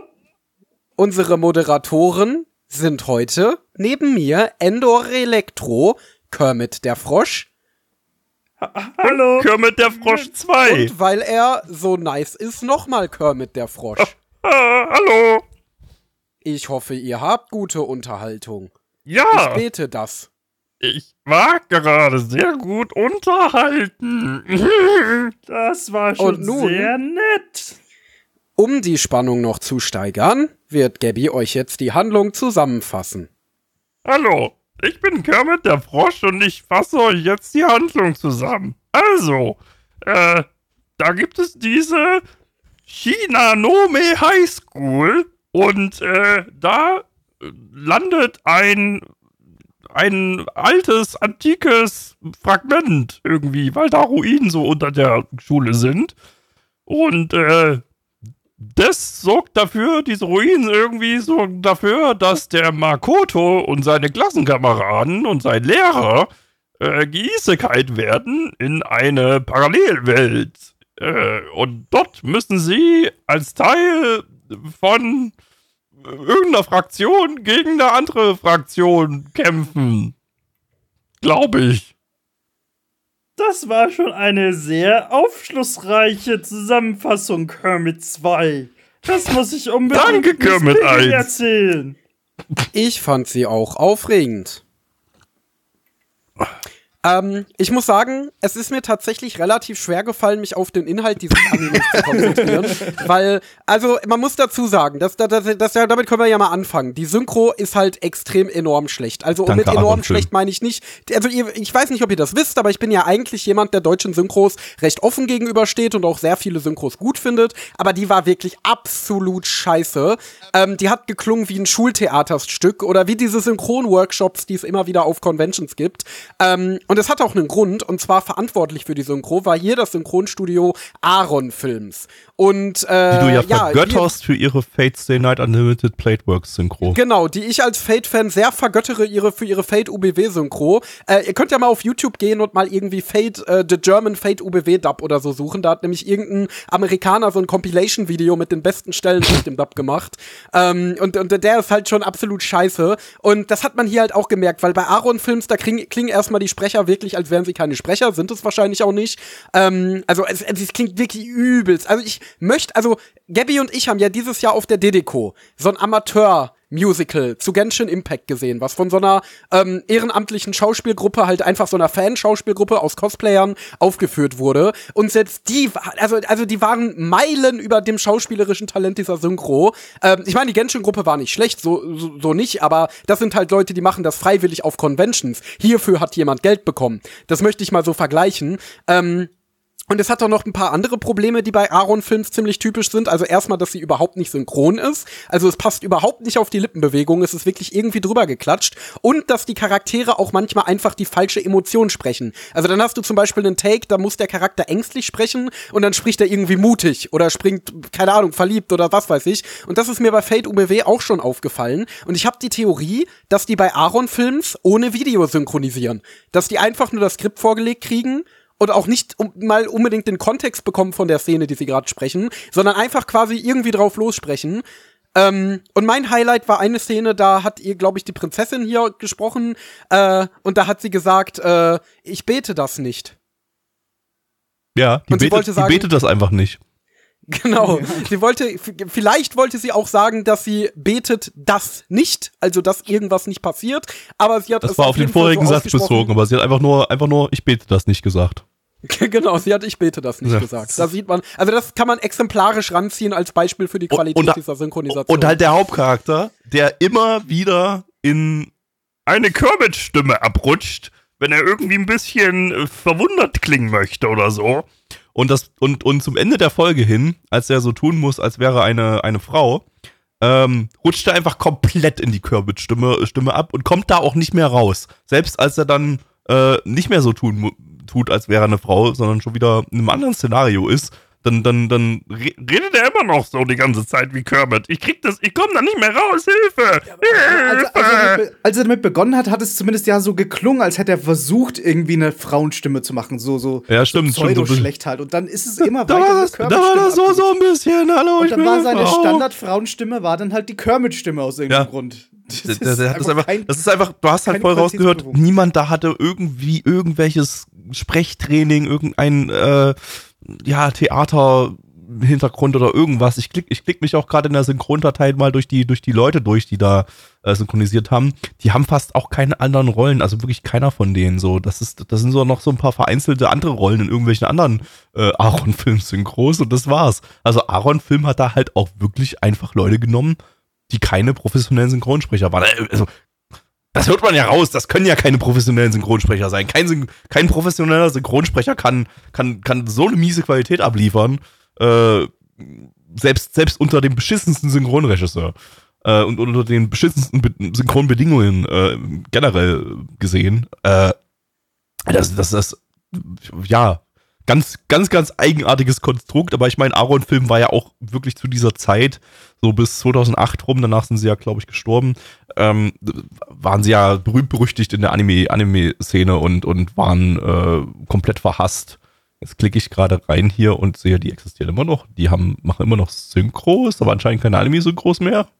Oh Gott. Gott sei Dank. Boah, ich dachte- hoffe, dass ich dachte, die wären tot. Machen mit derselben Die gibt's Qualität. tatsächlich noch, ne? Die gibt's, die gibt's halt wirklich noch. Zu Nächstes, Oshinoko. nächstes Oshinoko mit, mit einem Aaron-Film-Synchro. Wow. Irgendein Hype-Anime. Oshinoko oder Demon Slayer Staffel 3 oder irgendwie sowas. Das wäre ein bisschen Ja. lustig. So, so ein Nischentitel, Ja, äh, der halt kein Geld bringt, denn, denn, eine schieben wir einfach mal Aaron Films rüber, damit, damit die irgendwas Billiges produzieren. So wie Oshinoko. Genau. Ich kenne halt auch wirklich Ähm, überhaupt nichts von der glaube Liste, halt- so was die in den letzten Jahren mein, gemacht Es haben. kann natürlich, es kann gut sein, dass, dass die, die Theorie von, von dir stimmt, Endo, dass die halt wirklich gar kein Videomaterial hatten und alles nur in, in Textform hatten und da halt versucht haben, so irgendwie den Kontext herauszulesen. Ich glaube nicht, dass es mit Videokontext recht viel besser gewesen wäre. Ich glaube, die, die Nee. hatten da einfach wirklich zu wenig, Ta äh, nicht, nicht unbedingt Talent, aber halt einfach kein Training. Die, das sind wirklich Amateure, die vielleicht so ein bisschen ja, so, so, so ein bisschen Interesse an Anime gehabt haben, die so irgendwie rausgefischt wurden aus einer großen Masse. Äh, und die es halt wirklich anderweitig nicht, also eben als, als Synchronsprecher zu nichts wirklich gebracht haben, so wie, wie Gabby eben vorhin meinte, dass sie eben sonst irgendwie nicht recht viel weitergesprochen haben. Die waren halt billig. Die waren halt, die waren halt da. Das, die, die, sind, die haben nicht viel gekostet, die können wir nehmen und die waren halt da. Und da Ja, brauchen wir, brauchen also kein großes Talent für sowas. Ich weiß nicht, ob Aaron Films auch in der Lage wäre, eine bessere Synchro herzustellen, aber eventuell war das auch so, dass irgendein Verantwortlicher von dem Sender gesagt hat, yo, wir haben jetzt so eine komische Zeichentrickserie lizenziert äh, und, dann, und dann haben sie das halt einfach an irgendein günstiges Studio gegeben und sich weiter nicht für interessiert. Weil's Aber, halt aber ich meine, eine Aaron Film hat zu dem Zeitpunkt ja vorher war. auch schon Anime-Synchros gemacht und die waren alle genauso beschissen. So, so I Ja, Aika vielleicht zum hat sich der ne? Redakteur auch gedacht, ja, äh, komm, das ist ein Anime-erfahrenes Studio. Also jemand, der vielleicht nicht in der Materie steckt. Aber anyways, Oh, die äh, haben wir auch- haben jetzt fast die haben auch Minuten zu- über die Synchro geredet, Brudis. Wollen wir vielleicht langsam mal auf den Anime zu sprechen Ich, kommen? ich sehe bloß gerade nochmal bei der Liste von A- Aaron Films, die haben auch bei Yesterday Once More die Synchro gemacht. Das war so eine shittige Visual Novel Adaption, die wir auch mal hier im Season Retro Stream hatten, die auch so eine richtig beschissene Synchro hatten. Aber bloß damals nicht, glaube ich, nicht geguckt, wer die gemacht hatte. Aber das erklärt schon wieder so einiges. Ich glaube, da waren auch, äh, das klang auch so, als, als, als könnten das fast die gleichen Sprecher irgendwie gewesen sein. Aber, also das war schon, das war auch schon, ja, ich klicke mich gerade durch die Sprecher durch. Nee, ist keiner, gibt's, gibt's keine, anscheinend keine Überschneidungen, Ich, aber. ich glaube nicht, ich glaube nicht, dass Aaron Film sich nicht grundsätzlich äh, fähig gewesen wäre, eine gute Synchro zu machen. Ja, glaub, wie gesagt, ich haben hab vorhin erwähnt- Nische gefunden. Die haben einfach Ich- ich hab- Nische gefunden als als billiges Synchronstudio, die Ja, halt ja. einfach nicht viel Geld ausgeben für ihre für ihre Synchrons. und, und, ja. und, und wo auch Leute, die jetzt äh, ja viel, viel verlangen, also oder, oder normale Gagen verlangen würden für ihre, für ihre Arbeit, äh, dort auch gar nicht, gar nichts machen würden. So, die halt einfach irgendwie, ja, wo die wahrscheinlich die ganze Zeit so junge, frische Synchronsprecher da einsetzen oder so. Ja, so wahrscheinlich so. Aber, äh, wie gesagt, ich, ich, ich hatte vorhin erwähnt, ich habe in Erinnerung, dass die Dot Hack Quantum Synchro, was so eine kleine dreiteilige OVA-Reihe ist, dass die ganz, ganz stabil war von Aaron Film. Aber ich müsste da nochmal reinhören, um das nochmal verifizieren zu können. Aber die habe ich als nicht schlecht in Erinnerung. Und ich meine mich erinnern zu können, dass ich mich damals sogar ähm, gewundert habe, dass das ganz gut klingt, obwohl es von Aaron Film ist. Die hast du aber- gesehen, da warst du vier. Die habe ich mit Und vier Jahren gesehen, ja. gut. Richtig, richtig. Ähm. Ja, äh, Inhalt, Inhalt. Inhalt von dem Ding gibt's auch noch, ja. Also, ich, ich weiß nicht, ich, ich kann halt jetzt wirklich überhaupt nicht sagen, ob es an der Synchro lag, aber ich hatte hier einfach wirklich so einen unglaublich stabilen Trash-Unterhaltungswert mitnehmen Total, können von dem ganzen absolut, Ding. Ja, absolut. Das ist mich halt Also- wirklich echt, einfach trotz, dass diese erste Folge hier Doppellänge hatte, was übrigens auch nur die erste Folge und die letzte von der ersten Staffel betrifft, ähm, habe ich hier, habe ich mich hier echt, echt durchgängig gut unterhalten gefühlt. Es hat sich jetzt nicht irgendwie gezogen oder so großartig. Also hätte vielleicht nicht noch länger sein sollen, die erste Folge. Also irgendwann war es dann noch mal gut, aber für eine, für eine 45-Minuten-Folge war das erstaunlich äh, kurzweilig. Also ich finde, es reiht sich ziemlich gut in die Riege dieser ganzen Trash-Power-Fantasy-Geschichten ein, wo du dann meistens auch den herzensguten Hauptcharakter hast und den super fiesen, bösen Gegenspieler, der ihm überhaupt nichts gönnt. Und natürlich landet der gute Hauptcharakter in der äh, Fantasy-Welt in der Fraktion von den Guten und der Gegenspieler von den Bösen. Und äh, natürlich sind das zwei eh schon verfeindete Fraktionen, äh, wo sie sich jetzt wieder gegenüberstehen und so. Ähm, äh, ich könnte mir halt auch vorstellen, dass der, äh, der Böse sich im Laufe der Story in irgendein Mädchen verliebt, das dann aber nur Augen für den Hauptcharakter hat, was ihn dann noch wütender macht und so weiter und so fort. Also diese ganzen Tropes, die du heute halt an sehr vielen, äh, größtenteils äh, Geschichten hast, die du, wenn du böse sein willst, als schlecht und wenn du nett sein willst, als trashig bezeichnen würdest. So, solche Sachen wie Eminence in Shadow parodiert. Ähm, also halt auch so ein bisschen so Sword Art Online-Geschichten, die halt mit wirklich ganz einfachen äh, äh, emotionalen Plotstrukturen arbeiten, mit wirklich ganz äh, äh, die, die die Bösewichte haben, die einfach Mister Böse sind und das sind einfach gehässige Menschen, äh, die du einfach nur hassen kannst und da wirst du halt als Zuschauer dann super simpel emotional manipuliert und dann hast du natürlich die wunderschöne äh, bildhübsche äh, Damsel in Distress Prinzessin äh, und so weiter und so fort und du hast halt wirklich so diese ja, die, diese sehr simplen und sehr einfach emotional manipulativen Types, die halt äh, solche Geschichten ganz, ganz häufig haben. Äh, und ich kann mir auch vorstellen, dass es deswegen vielleicht damals auch recht beliebt war. Ich habe, äh, während wir den Anime geschaut haben, ein bisschen rumgegoogelt und habe einen Thread dazu auf Animex gefunden, oh. von irgendwo Anfang der 2000er. Und das, der passt halt auch genau in die Anime-Szene dieser Zeit.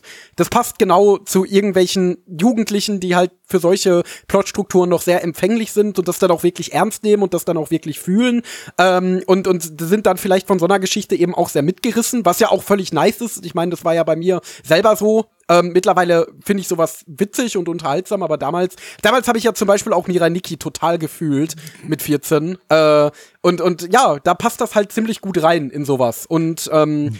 Ansonsten, was ich noch hervorheben würde, ist, dass die Welt wirklich sehr, sehr cool designt war.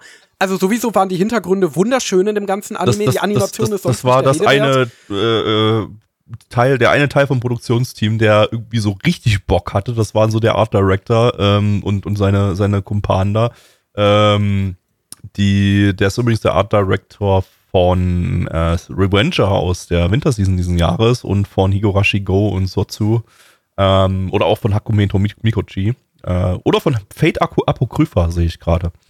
Äh, ja, das war, hatte ja auch sehr stabile Produktionswerte. Aber gerade bei Revenger sind mir auch äh, wirklich die super nicen Hintergründe aufgefallen.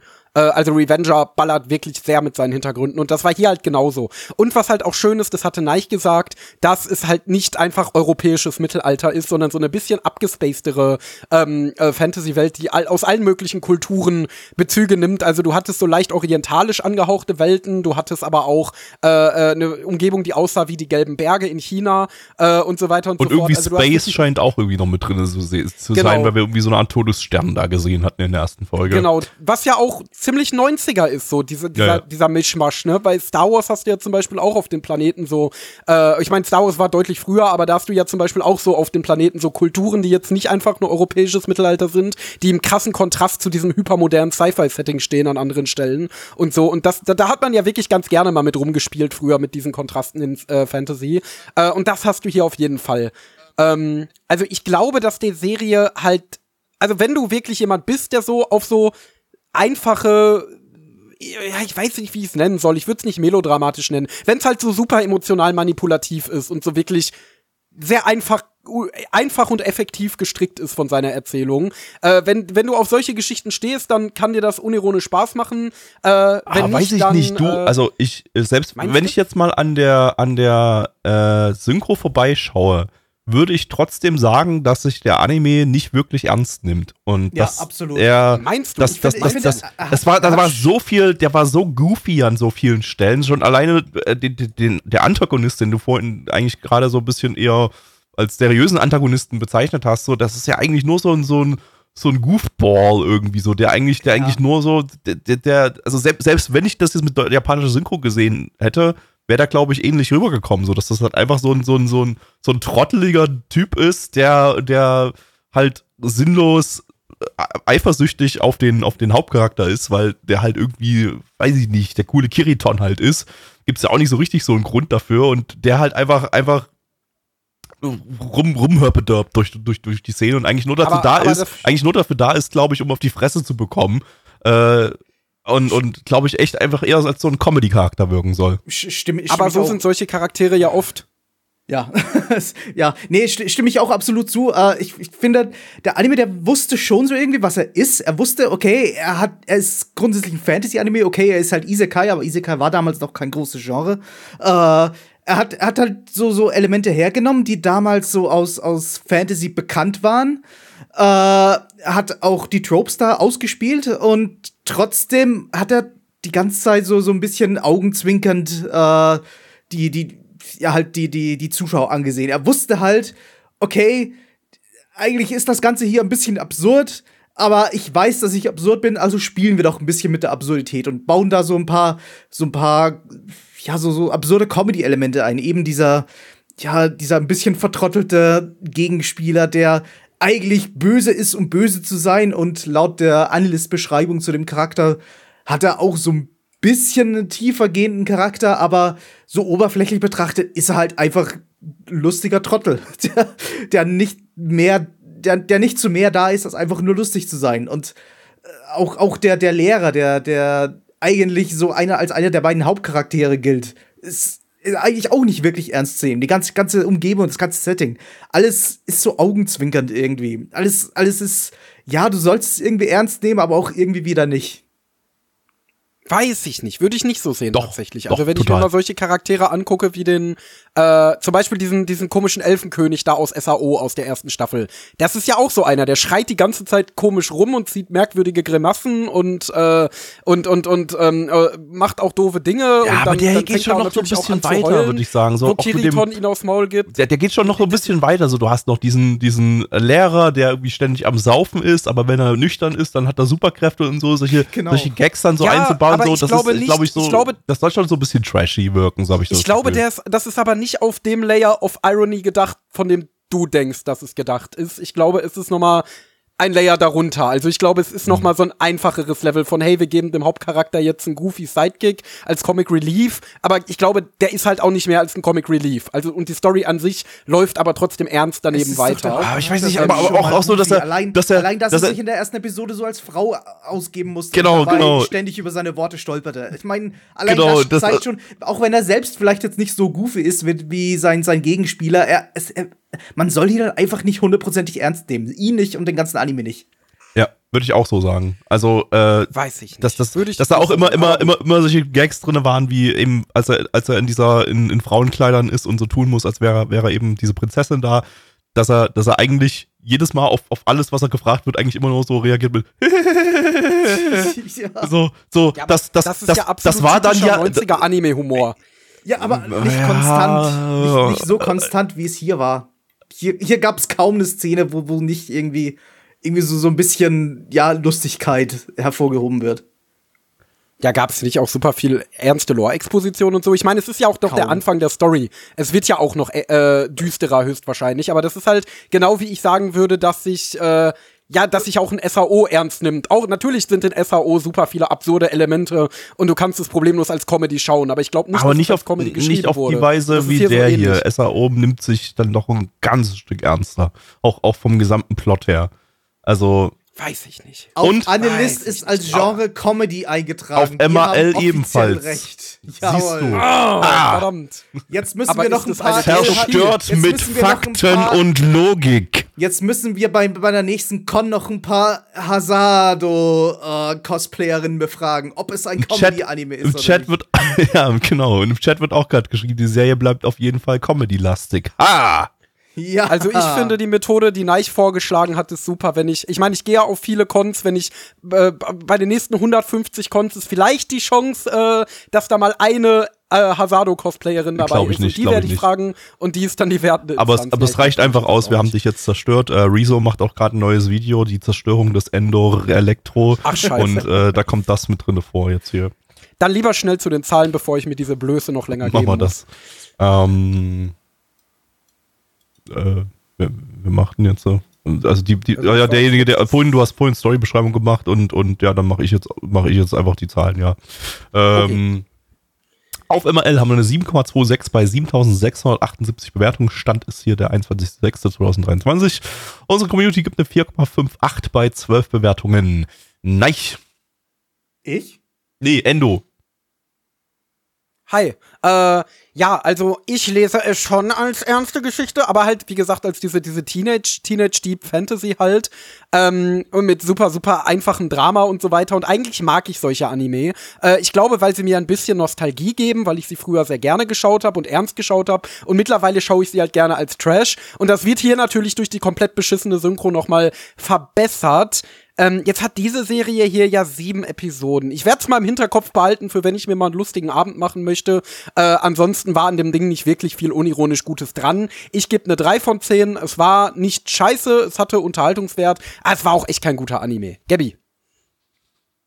Mm. Ich, ich, ich, ich muss hier gerade einfach die 5 von 10 geben. Ich kann wirklich nicht sagen, ob es die Synchro war, aber ich habe hier halt einfach wirklich, also der Anime ist nicht gut, der ist irgendwie relativ beschissen eigentlich sogar, aber, aber ich konnte hier einfach, einfach so einen dummen Trash-Unterhaltungswert rausnehmen und das die ganze Folge über, dass ich hier einfach, einfach, äh, ja, take it with a grain of salt, muss man sagen so, aber, aber 5 von 10 von mir. Nein. Ich, Ich finde den Anime gar nicht beschissen. Ich finde den eigentlich für das, was. Ich, ich glaube, er will genau das sein, was er ist. Ich meine, die, die, die, die Synchro hat auf jeden Fall einen Teil zur, zu der Unterhaltung beigetragen. Äh, aber alleingestellt, glaube ich, ist der ganz witzig, das, das Ding. Ich glaube, ich würde mich davon unterhalten fühlen. Es erinnert mich so ein bisschen aufs, an, an, an Tower of Druaga, was ich gerade äh, schaue, slash mache. Also äh, äh, editiere und den finde ich ja auch super. Irgendwie, irgendwie ist das mein Genre. Ich kann, ich kann mir nicht helfen. Äh, aber ob es mir eine 6 wert ist, weiß ich irgendwie doch nicht. Ich gebe eine 5.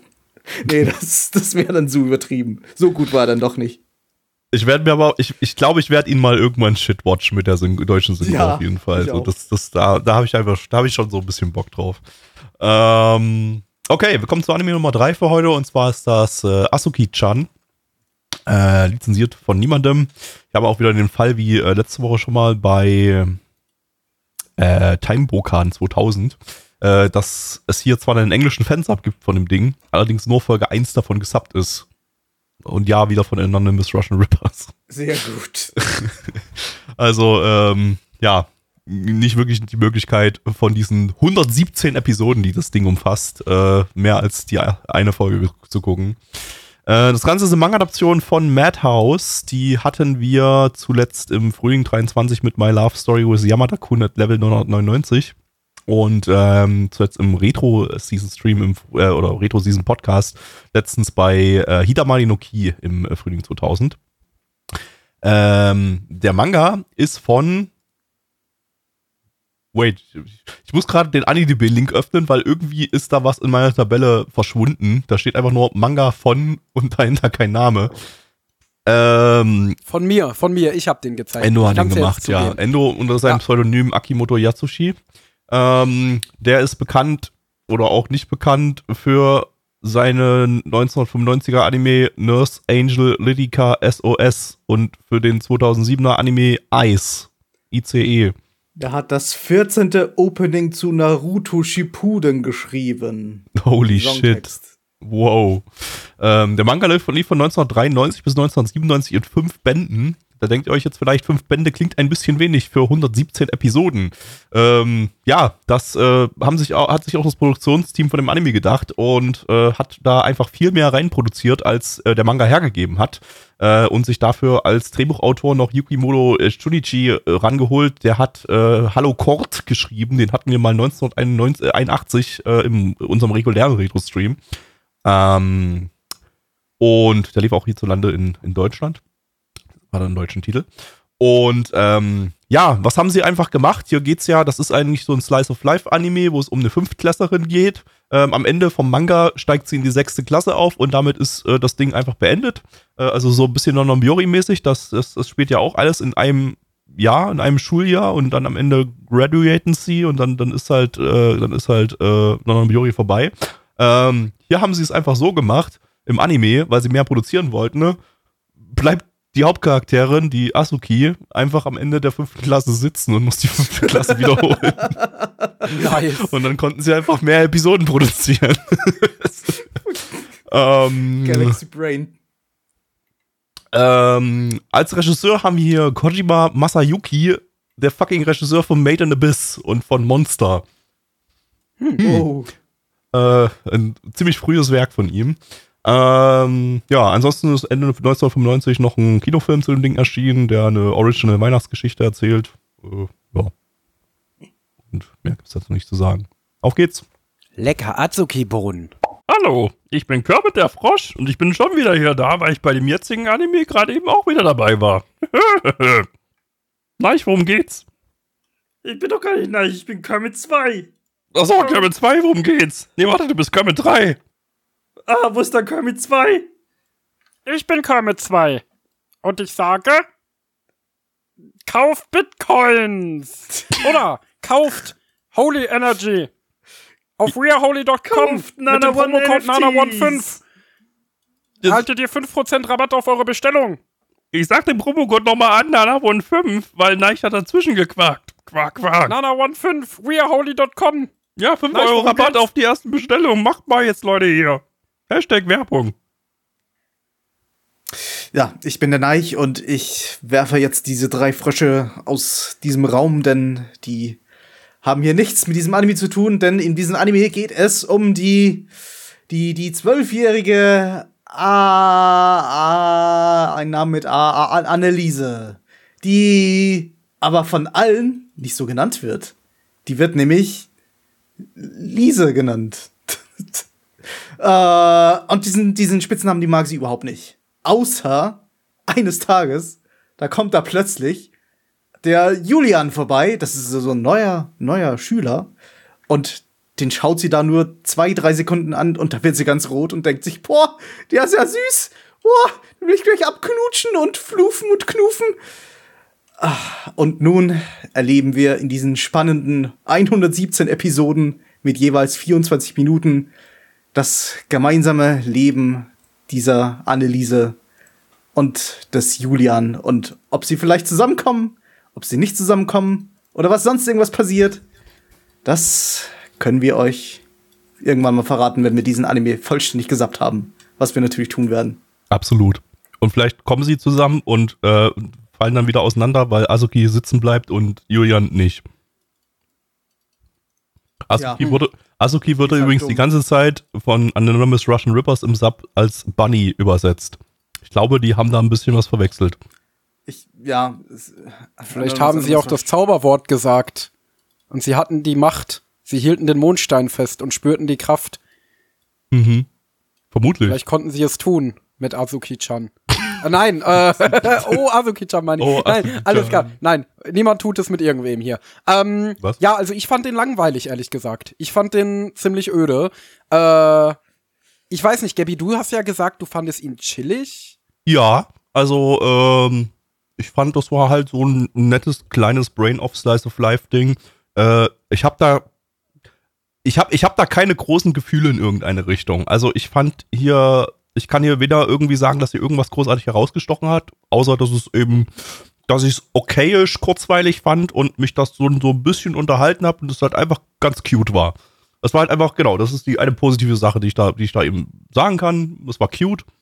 Ähm, und äh, das, das hat, hat gute Vibes äh, äh, generiert. Das ist Brain Ähm, zu, zu, äh, Brain of Unterhaltung zu bezeichnen, funktioniert bei mir zumindest jetzt nicht, denn ich hatte irgendwie, äh, während wir uns da unterhalten haben, haben, haben wir sicher acht, zehn, acht oder zehn Minuten äh, hatten wir Brain Off, haben wir nicht aufgepasst bei dem Ding, ich zumindest nicht. Und ich habe keine Ahnung, was passiert ist. Ich, ich, ich, hab, ich weiß nicht, wenn man Brain Off sagt, dann, dann, dann halte ich das eher für, für so ein Ding, bei dem man jetzt nicht großartig aufpassen muss, aber trotzdem so irgendwie unterhalten Ist es wird. doch. Also man kann sich berieseln lassen. Also ich habe ich hab auch noch groß, War bei mir nicht. einen Großteil die Sachen mitbekommen, während wir irgendwie uns über unsere Schulzeit unterhalten haben. Hey, der Anime hat uns inspiriert dazu, über unsere Schulzeit zu reden während des, während des ja, der Streams. Anime hat es geschafft, dass ich mich zu 100% auf, auf die, die, das Gespräch über die Schulzeit konzentriere und zu 0% auf den Anime. Und das ist halt jetzt nicht unbedingt ein positives Zeichen dafür, dass der Anime besonders engaging äh, wird oder. Aber, aber es hat, es hat, es hat auch der, der, der Rest von Anime war jetzt nicht so. Er ist auch nicht krass engaging oder so, aber ich, ich finde hier nicht viel Schlechtes. Also ich kann jetzt nicht irgendwie sagen, dass der irgendwas großartig schlecht gemacht hätte. Also der hatte jetzt kein irgendwie total langweilig geschriebenes Drehbuch, er war nicht irgendwie total inhaltlich irrelevant oder so. Also da, da Gar nicht. waren halt so, das waren halt so die cuten Probleme von so ein paar, äh, ja, ja, Kindern, kann man schon sagen. Das sind ja das erst Ich kann auch zwölf. irgendwie kein, kein, Ähm. großes objektives äh, Positivpunkt oder Negativpunkt äh, nennen. Es ist halt irgendwie nur subjektives Desinteresse da gewesen. Es, ich bin halt einfach nicht reingekommen. Es ist, ich war jetzt nicht besonders interessiert daran, was mit diesen Hauptcharakteren irgendwie passiert. Ja, also ich muss auch sagen, also ich verstehe schon, was Gabby meint, weil ähm, ich konnte ihm auch gerade während unseres Gesprächs immer noch problemlos folgen äh, und hatte kein Problem jetzt so die Story mitzubekommen, dass sie dann eben äh, auf äh, Azuki genannt wird, äh, weil ein Junge mal ihren Namen falsch gelesen hat und jetzt sich alle dann darüber lustig machen und es quasi innerhalb der Klasse zum Running Gag geworden ist. Und äh, dann begegnet sie eben diesen Typen und verliebt sich in ihn und äh, ja gerät gen Länge ja, äh, kommt generell langsam in die Pubertät und stellt fest, dass sie Jungs doch eigentlich gar nicht so doof findet und so weiter und so fort. Ähm, das habe ich schon alles mitbekommen. Ähm, ich fand's halt nur nicht in irgendeiner Form interessant. Ich weiß es nicht. Also, ja, ich, kein Plan. Also, wenn ich Mädchen habe, die in die Pubertät kommen und Pubertätsprobleme, dann kann ich auch Your Maidens in Your Savage, Se äh, Oh Maiden- Maidens in Your Savage Season schauen. Oh, okay, die sind dazu mit 16. Bei Maidens. Bei Maidens, ja. Da geht's dann Okay, schon noch weiß mal um ein paar andere Sachen. Also, okay, aber hier kann ich das dann, hier, da kann das ich hier, das hier sind noch Grundschülerprobleme. Das, das, das konnte ich überhaupt nicht mit Oh Maidens vergleichen. Oder, oder dann kann ich Junisai gucken, dann kann ich mal Clueless First Friend gucken, der diese Season läuft und quasi genau dasselbe Thema hat, außer dass der noch so eine Mobbing-Komponente mit drin hat, weil ja das Mädchen da gemobbt wird äh, und der Typ sie da so ein bisschen rausholt äh, und so. Aber da geht's ja auch so um dieses Thema erste Liebe, erste Gefühle. Wie gesagt, Junisai gibt's da noch. Ähm, und äh, ja, und die sehen halt auch alle ein bisschen hübscher aus. Also ehrlich gesagt, ich finde den Style von diesem Anime sehr hässlich. Äh, ich weiß, das soll so ein bisschen leicht cartoony sein. Ich finde, es sieht stellenweise aus wie so Loriot-Figuren. Äh, also, also wirklich, wirklich nicht hübsch. Was? Ich, ich, ich fand's eigentlich ganz cute. Irgendwie so. Also, Boah, Ja, Also, mir hat das auch gar nicht designmäßig eigentlich gefallen. Das finde ich, fand ich eigentlich auch ganz nett, ja. Es ist halt, Generell es geht halt mal ein Produ- bisschen weg von dem typischen Anime-Cute und geht mal in so, so ein generell, so ein allgemeines Cute irgendwie rüber. Was wir halt. Boah, nee, auch cute fand ich das gar nicht. Ich fand das halt eher sketchy und ja, sketchy, sketchy halt. Es soll nicht hübsch sein, es soll zweckdienlich sein. Es wirkt, als hätte man äh, halt es beim ersten Sketch belassen und das als Character, Character Design genommen. Hat aber gewirkt, Äh. hat aber funktioniert, also ja, vielleicht, aber es hat es, nee, es war, es war schon durchdesignt, würde ich sagen. So, das, das war schon alles, das war schon, das war schon so stilsicher. außer- ja. Genau, genau. Also das, heute ganz schön Krawall miteinander. ja, Mann, Digga, yeah, gib aufs Maul jetzt hier. Nee, aber nee, war so. stilsicher Nee, umgesetzt, aber ich, ich äh, ja, also hatte ja auch, ich, ich, ich fand halt auch so, so abs, abseits von diesem oberflächlichen Ding hat es halt so einen netten kleinen Sideplot. Wie gesagt, das waren halt Probleme von Grundschülerinnen und so, aber die hat es zumindest irgendwie einigermaßen unterhaltsam äh, äh, dargestellt. So, also wir hatten dann halt so, sie, sie, sie woll- wollte dann halt unbedingt so die, den, den Schulranzen, den gleichen, den ihr, ihr Crush da hat und so. Und äh, da gab es dann noch so, da noch so ein bisschen hin und her ge, äh, ge, Gemauschel mit, mit ihrer Familie und ihren, ihren Freunden und so. Und ey, das, das war schon, war schon ganz nett, aber pff, ja, also, ey, ich kann es auch verstehen, wenn einem das, einem, einem das überhaupt nicht zusagt. Äh, für mich war es gerade einfach ein ganz entspannende 25 Minuten hier gerade. Ähm, da hat's, da hat's funktioniert, es hat uns so ein bisschen dazu angeregt, über andere Dinge zu reden.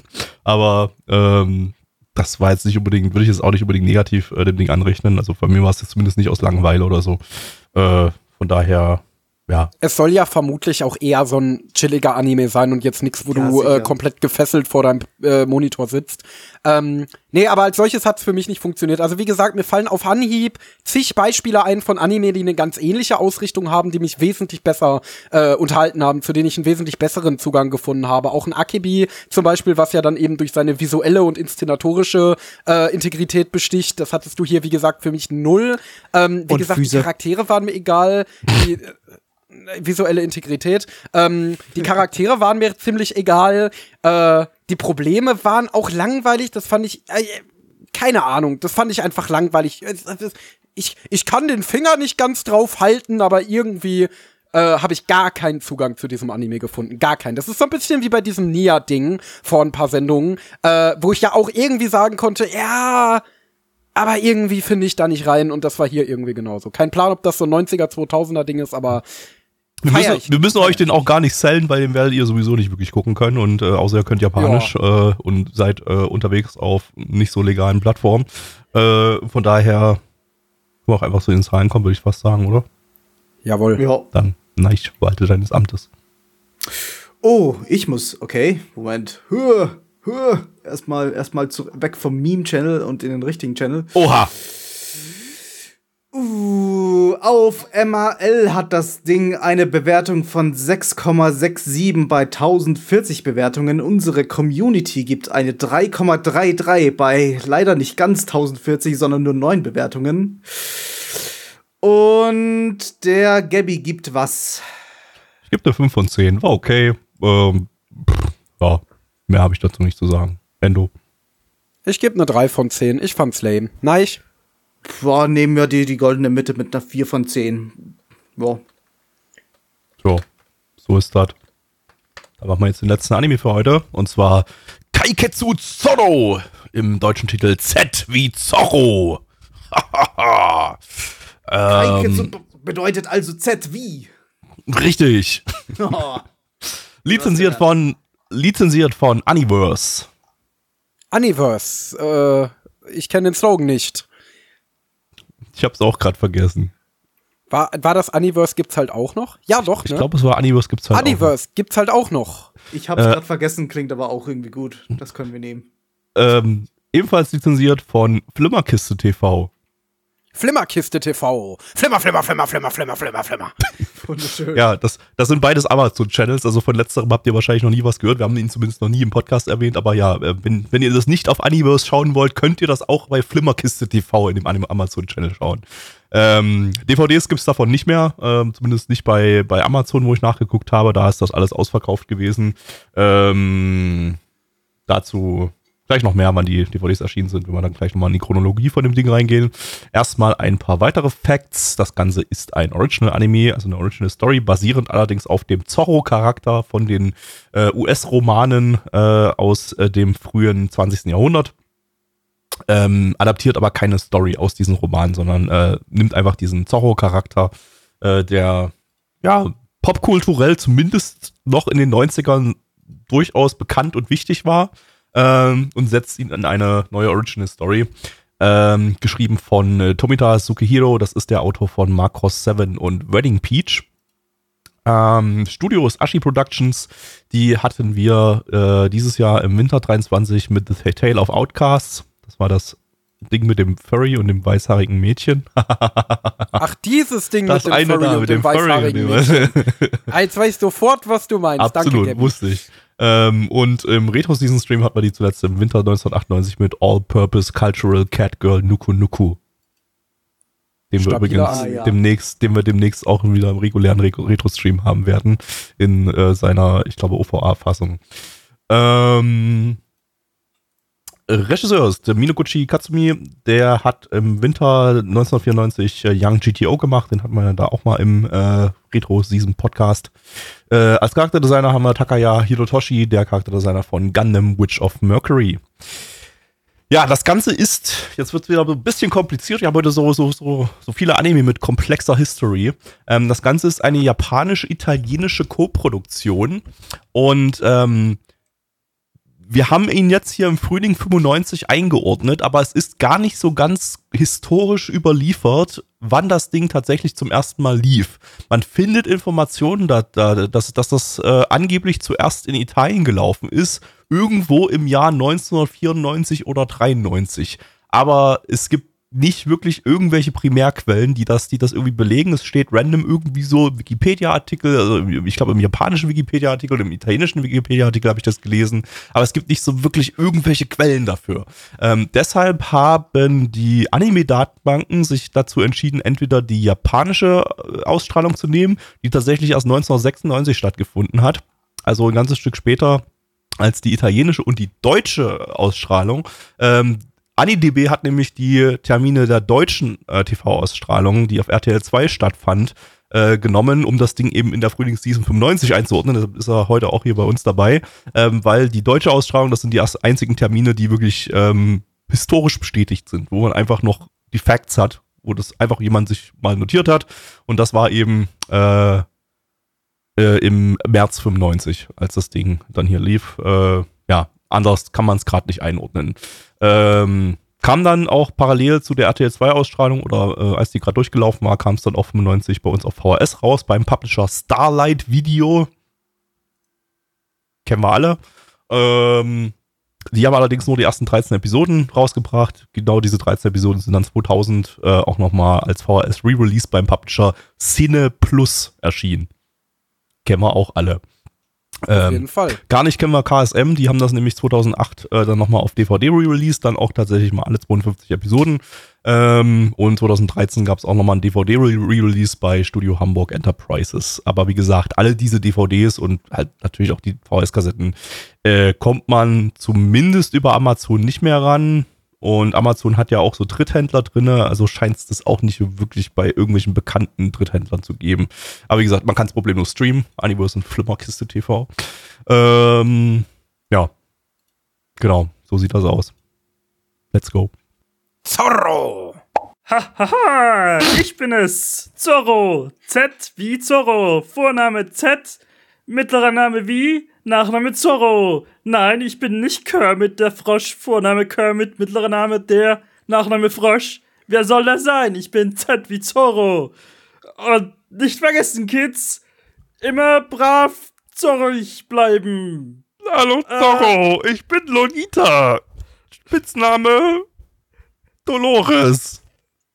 Hallo, ich bin Diego Vega. Spitzname Las Vegas. Äh, und Las Vegas, erklär uns doch mal die Story. Also, im frühen 19. Jahrhundert, da war Kalifornien eine spanische Kolonie und die Kolonisten haben die Einwohner Kaliforniens ziemlich mies ausgebeutet, haben geraubt, gebrandschatzt und so weiter und so fort. Aber dann plötzlich taucht ein großartiger Held auf, der den Widerstand gegen die Armee anführt. Und das ist Zorro. Ich aber dieser große Held, ja, aber dieser große Held Meinst hat du hinter etwa der Maske eine zweite Zorro? Identität. Und da ist er dann ich, Las Vegas, Diego Vega. Und eigentlich kennt man ihn nur als einen faulen Adligen. Aber ist er gar nicht. Er ist ja Zorro. Und der ist in Lolita verliebt. Das ja. klingt nicht sehr gut, aber es ist eine andere Lolita, nicht die du denkst. Eine ganz Nein. andere. Ja. Und jetzt gehe ich. Auf Wiedersehen. Tschüssi. Tschüss. Ah, wer war denn das? Schon wieder drei, drei so komische Typen. Keine Ahnung. Ich habe absolut keine Ahnung. Weiß ich nicht. Ich habe das Gefühl, irgendeiner hat sich in meinen PC reingehackt und, äh, und, und nimmt dann hier den Podcast für mich auf. Ich weiß nicht, wer das ist. Ja, irgendeiner hat sich hier bei, bei mir bei InGimp neu gespeichert und jetzt den Podcast übernommen. Aber hab, hab GIMP jetzt einfach geschlossen, Mhm. jetzt passt's wieder. Dann ist ja gut. So, ja, äh, ja, wie fandet ihr ZW Zorro? ja Story, Story halt as basic as it gets, irgendwie so. Also damit's halt auch für, für Kinder zugänglich ist, obwohl es dann doch irgendwie ja zumindest so eine ja, leicht ernste Story erzählt. Ist Äh, aber für Kinder, für in Kinder der- halt ist es halt, für Kinder ha- hast du halt den coolen Zorro halt, der coolen Shit macht, der die Bösewichte einfach weg. eigentlich so, so ein. Zorro-Fan oder hat ein bisschen Ahnung von der Originalmaterie? Ist das Gar nicht. irgendwie Nee. so ein, ein, eine Verkindlichung oder, oder kindergerechtere Version des Originalmaterials? Oder ist es einfach nur, ja, Zorro ist ein cooler Kerl aus Spanien, der jetzt in Mexiko die, die armen Leute rettet? Und das, das Ist nehmen wir der Zorro- Basis und da machen wir jetzt eine eigene Geschichte. Also, Also ich weiß, ich glaube, dass der Urzorro zumindest seinen Gegnern immer mit seinem Degen ein blutiges Z auf die Brust geritzt hat. ich glaube ja, ja. Das habe ich jetzt Ja. auch, glaube ich, glaube ich auch so, oder zumindest in irgendeinem Zorro-Film dann so, kam das dann so vor. Ähm, auf jeden Fall, wenn ich jetzt den Wikipedia-Artikel zu Zorro öffne, dann ist zumindest die Originalromane sind als Pulp eingeordnet. Äh, und Pulp ist ja halt eigentlich schon so, so, so in, in your Fresse Fiction, äh, in, in your face Fiction, irgendwie so in die Fresse Fiction, ähm, so, Die dass das, amerikanischen Light wo, wo Novels. einfach, wo einfach, ja genau, genau, quasi, ja, das sind ja die, die amerikanischen Light Novels, kann man so sagen. Ähm, ja, Ja, und Ja. also keine Ahnung, ob das irgendwas mit dem Originalmaterial zu tun hat. Es ist halt einfach nur der, der Zorro ist halt ein cooler Typ und den nehmen wir halt her für unsere, für unsere Stories. Nichts Besonderes. im ich, ich denke ja, ja. Also, äh, da hat wahrscheinlich vieles nicht so wirklich was zu tun mit dem, mit dem, mit den Originalromanen, außer eben dieser Figur, weil die Figur halt einfach so ikonisch ist und man Mhm. aus der einfach alles machen kann. So, ne? Ähm, Ja, Ja. inhal- inhaltlich war das ein Kinderanime. Ja, es war halt so eine- es war-. Ja. Es war halt so eine, so eine Abenteuerstory so ein Stück weit auch, ne? So eine, so eine, so eine alte, alte Abenteuerstory so ein bisschen, wo irgend so ein jugendlicher Typ so ein bisschen wie in äh, die Schatzinsel hat dann halt eben in diese Rolle schlüpft und da was Besonderes erlebt und so. Äh, es hatte eben auch sehr diesen Oldschool-Kinder-Anime-Vibe. Ähm, ja, ja, also, ey, also ich fand, ich fand's ich habe da keine eigentlich, besonderen Gefühle zu ich, eigentlich. ich fand's eigentlich ganz sympathisch. So, also ich glaube, Ja. ich hab's, ich hab's glaube ich nicht viel so richtig oder nicht so richtig aktiv als Kind geschaut, ähm, aber das kann so ein bisschen an den Sendezeiten gelegen haben, weil ich kann mir vorstellen, mir hätte das als Kind sogar eigentlich ganz gut gefallen. So, hast halt den, hast halt den coolen Helden so, der ist eigentlich, ist er so, wenn er die Maske nicht aufhat, ist er so ein bisschen der dorkige Typ irgendwie so, der halt nur faul rumhängt. Ähm, und äh, eigentlich, ja, eigentlich ist er aber der, der coole Rächer, der, der die Bösewichte mit seinen Degen-Skills besiegt und äh, in coolen Kampfanimationen gegen sie kämpft und, und äh, dabei cool ist. Ähm, und äh, seine wahre Ident- Identität aber verbergen muss und so weiter. Also das äh, ist schon, ja, ey, das ist, ist halt einfach wirklich so, so ein so typisches Ding, was man so in den 90ern halt einfach als, als Kind, Jugendlicher einfach, ja, einfach cool gefunden hat. Und äh, boah, funktioniert voll gut, finde ich, in der Hinsicht. Also, ähm, es ist äh, kein, kein absolutes Highlight mehr aus heutiger Sicht. Man würde sowas heutzutage nicht mehr produzieren. Aber ich finde, es hat, es hat, es hat sympathische 90er Rule of Cool Vibes gehabt. Ähm, die Story, wie gesagt, ist natürlich wirklich as simple as it gets. Also, das ist, äh, äh, da ist, da ist, gar nichts Komplexes in irgendeiner Form drin und das wird sich wahrscheinlich so komplett durchziehen. Du hast dann halt wahrscheinlich echt 52 Folgen lang episodische kleine äh, Scharmützel da gegen, gegen die spanischen Unterdrücker und äh, wie sich die kalifornische Bevölkerung zusammen mit, äh, mit Zorro daran, dagegen, dagegen auflehnt. Du Und, musst äh, halt auch wirklich ja. immer wieder dran zurückdenken, wenn man so ein Kinderanime sieht, wie würde man das als Kind finden? Äh, ich weiß nicht, ob ich es vorher im Podcast erwähnt habe, aber ich habe gesagt, äh, es, ich kann mich an relativ viel Zorro erinnern aus meiner Kindheit. Ich weiß nicht, ob dieser Anime dabei war, aber ich kann mich nicht erinnern, dass mich eine dieser Serien so wirklich überzeugt hat. Das ist halt so ein, so ein, du magst es oder du magst es nicht. Es, es ist der, der Charakter von Zorro selbst war irgendwie uninteressant. Man, man kann sich davon schon irgendwie berieseln lassen und ich habe mich auch berieseln lassen damals. Ich war da nie wirklich drin. Und ich glaube auch nicht, dass, selbst wenn ich diesen Anime gesehen hätte damals, ich glaube nicht, dass ich da recht reingekommen wäre.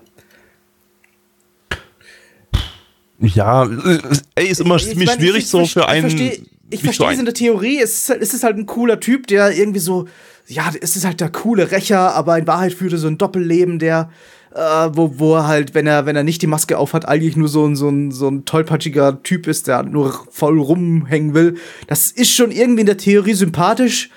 Äh, ich sehe die, die, den Reiz irgendwie nicht. Aber den sah ich halt auch als Kind nicht. Das ist so ein, du magst es oder du magst es nicht. Und darum konnte ich dem jetzt auch nicht allzu viel abgewinnen.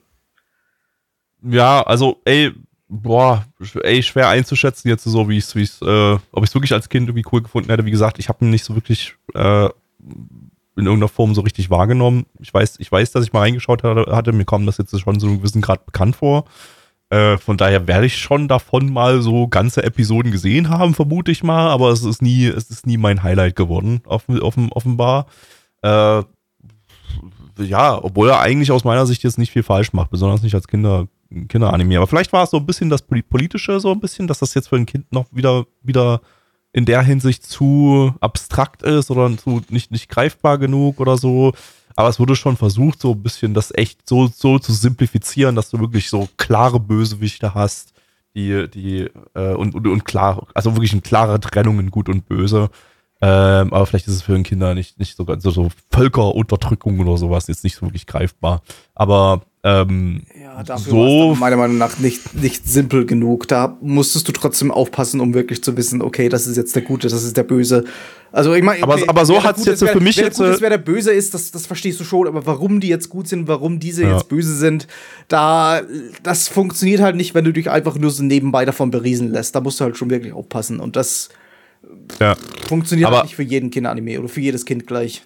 Aber ich muss halt sagen, so hat es für mich jetzt eigentlich so zum beim Schauen in meinem Alter äh, eigentlich so den genau den guten Mix gehabt zwischen äh, ja simpler Kinderstory äh, und einer zumindest leichten Komplexität, äh, dass es dass es noch so einen gewissen zusätzlichen Unterhaltungswert hatte und mir einfach so so echt chillige 90s Rule of Cool Anime Vibes gegeben hat.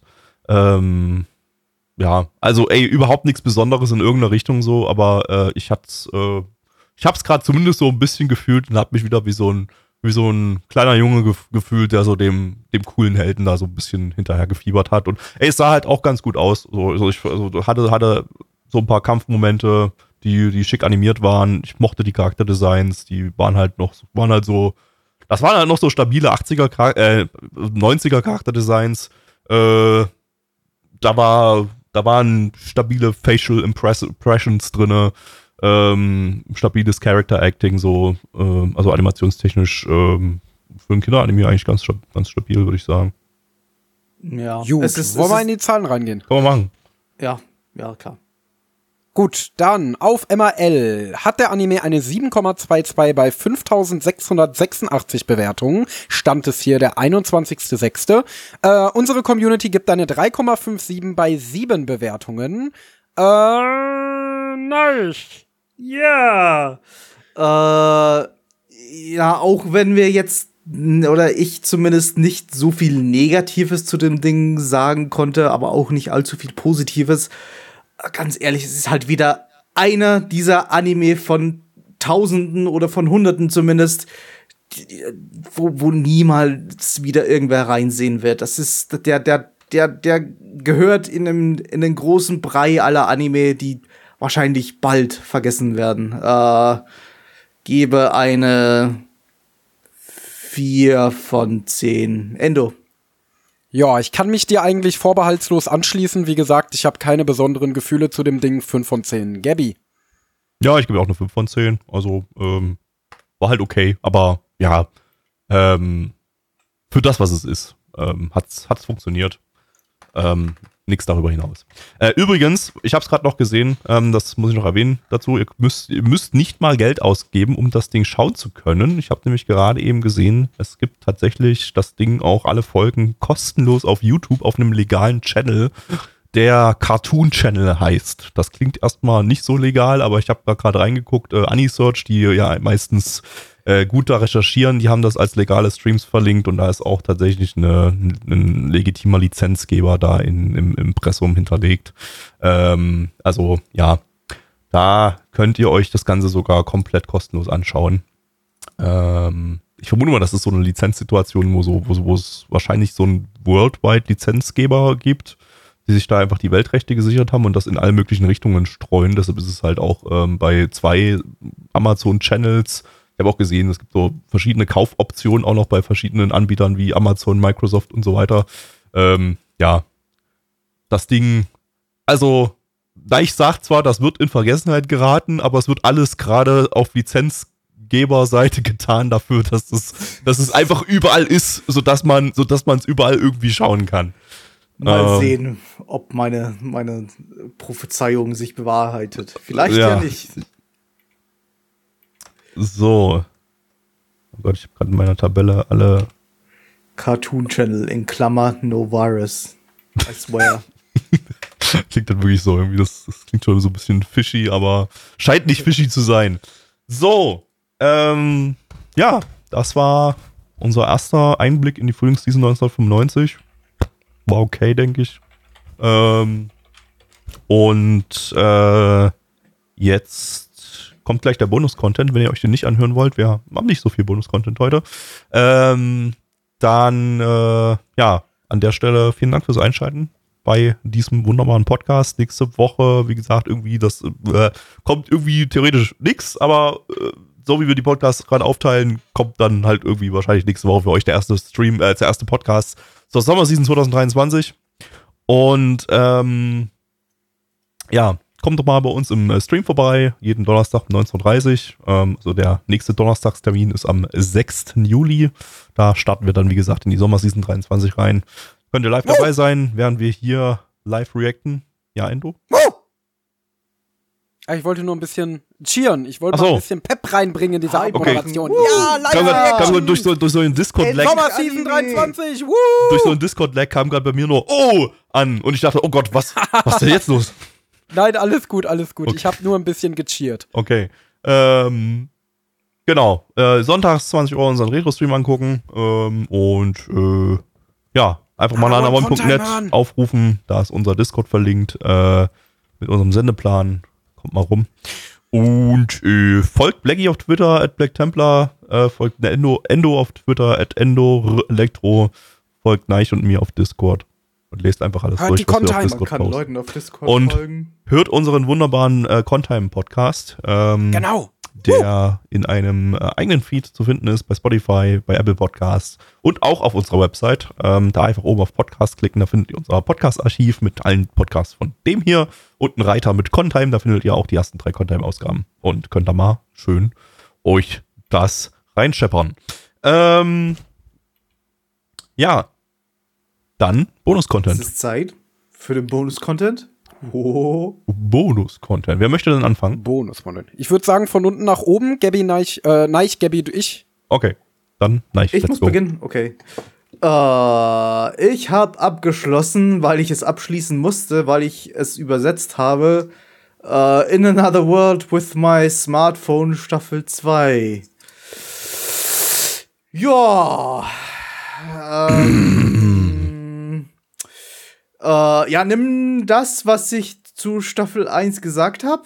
Äh, zähl noch mal ein bisschen, ja, zähl, zähl noch mal weitere Übersättigung hinzu und du kommst so ungefähr auf das Ergebnis, das ich, das ich am Ende geben werde. Ich glaube, ich habe den, den, den einzigen, also der einzige Positivpunkt, den ich damals, glaube ich, bei Staffel 1 genannt habe, war, dass sich das Ding gelegentlich ein wenig comfy angefühlt hat, weil du halt wusstest, dass ja, dass es nie irgendwie, dass das nie irgendjemand wirklich in Gefahr schweben wird und äh, ja, du die die Wish Fulfillment des Autors von einem ja komplett übermächtigen Helden, der alles kann, was er sich wünscht.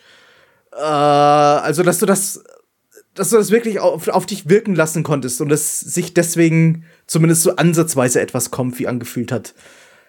Äh, ja, und das halt jetzt noch mal zwölf Episoden lang. Und pff, ja, es ist halt literarisch, jede zweite Episode kommt halt ein neuer weiblicher Hauptcharakter hinzu, von denen ein, ein Großteil auch Teil seines Harems wird. Ich meine, der, der Dude hat am Ende irgendwie neun Ehefrauen.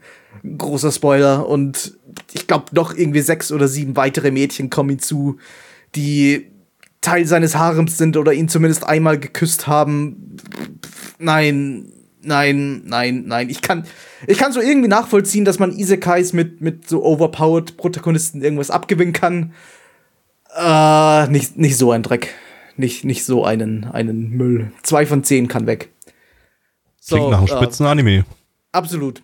Schaut ihn auf Crunchyroll. Crunchyroll? Gabby. Ja, schaut, schaut ihn mal, damit irgendjemand eine nice Übersetzung schaut. Wobei, den haben wahrscheinlich sehr, sehr viele geschaut, weil es halt einfach irgendwie, Der Ja. lief nicht so schlecht. ja, Ja. das habe ich mir schon fast gedacht. Weiß nicht, wie viel ich sagen darf, aber er lief nicht so schlecht. Ähm, ja, ich, ich habe abgeschlossen Reva no Digi Charat. Äh, das war ein Kurzanime aus der Herbstseason 22. Meine Bewertung ist.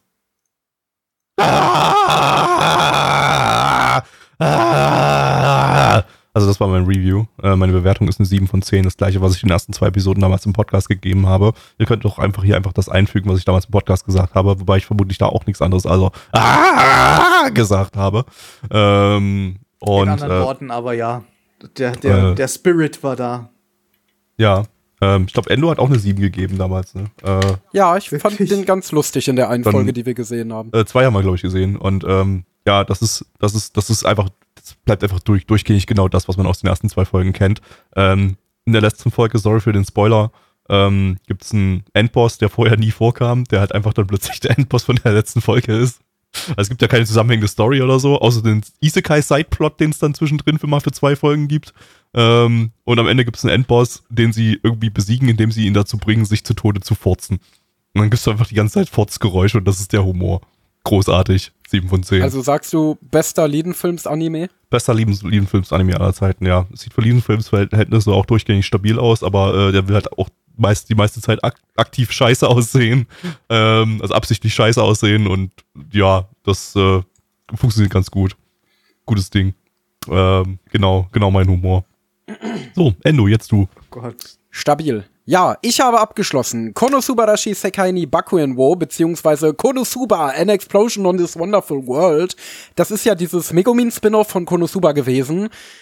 Äh, boah, ja. Ähm, ja, äh, ich weiß nicht, wo, wo, wo soll ich anfangen? Also, äh, ich kann vielleicht schon mal sagen, ich fand ihn echt nicht gut. Also, was heißt echt nicht gut? Ich fand ihn nicht gut. Ich fand ihn deutlich schlechter als das eigentliche Konosuba. Das mag ich ja eigentlich ganz gern. Ich finde es nicht super mega witzig oder so, aber ich schaue Konosuba sehr gerne. Mir macht das, bereitet das Freude. Ich, ich fühle mich gut, wenn ich Konosuba schaue.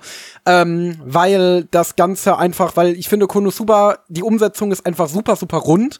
Und ich habe mir auch schon immer gedacht, also, also es ist halt toll animiert, es ist toll inszeniert, die beiden Staffeln und der Movie. Äh, ich finde, es hat auch ein wirklich tolles Comedic Timing. Äh, es, es hat halt lustige Meme-Gesichter, es hat Meme-Animationen, es ist mimisch auf jede Art und Weise, aber hält dennoch ein tolles atmosphärisches Fantasy-Setting aufrecht, das vor allem durch die wirklich tollen Hintergründe äh, hervorkommt. Und deswegen habe ich Konosuba eigentlich immer sehr, sehr gern geguckt. Es ist ja und, auch von meinem ähm, Lieblingsstudio.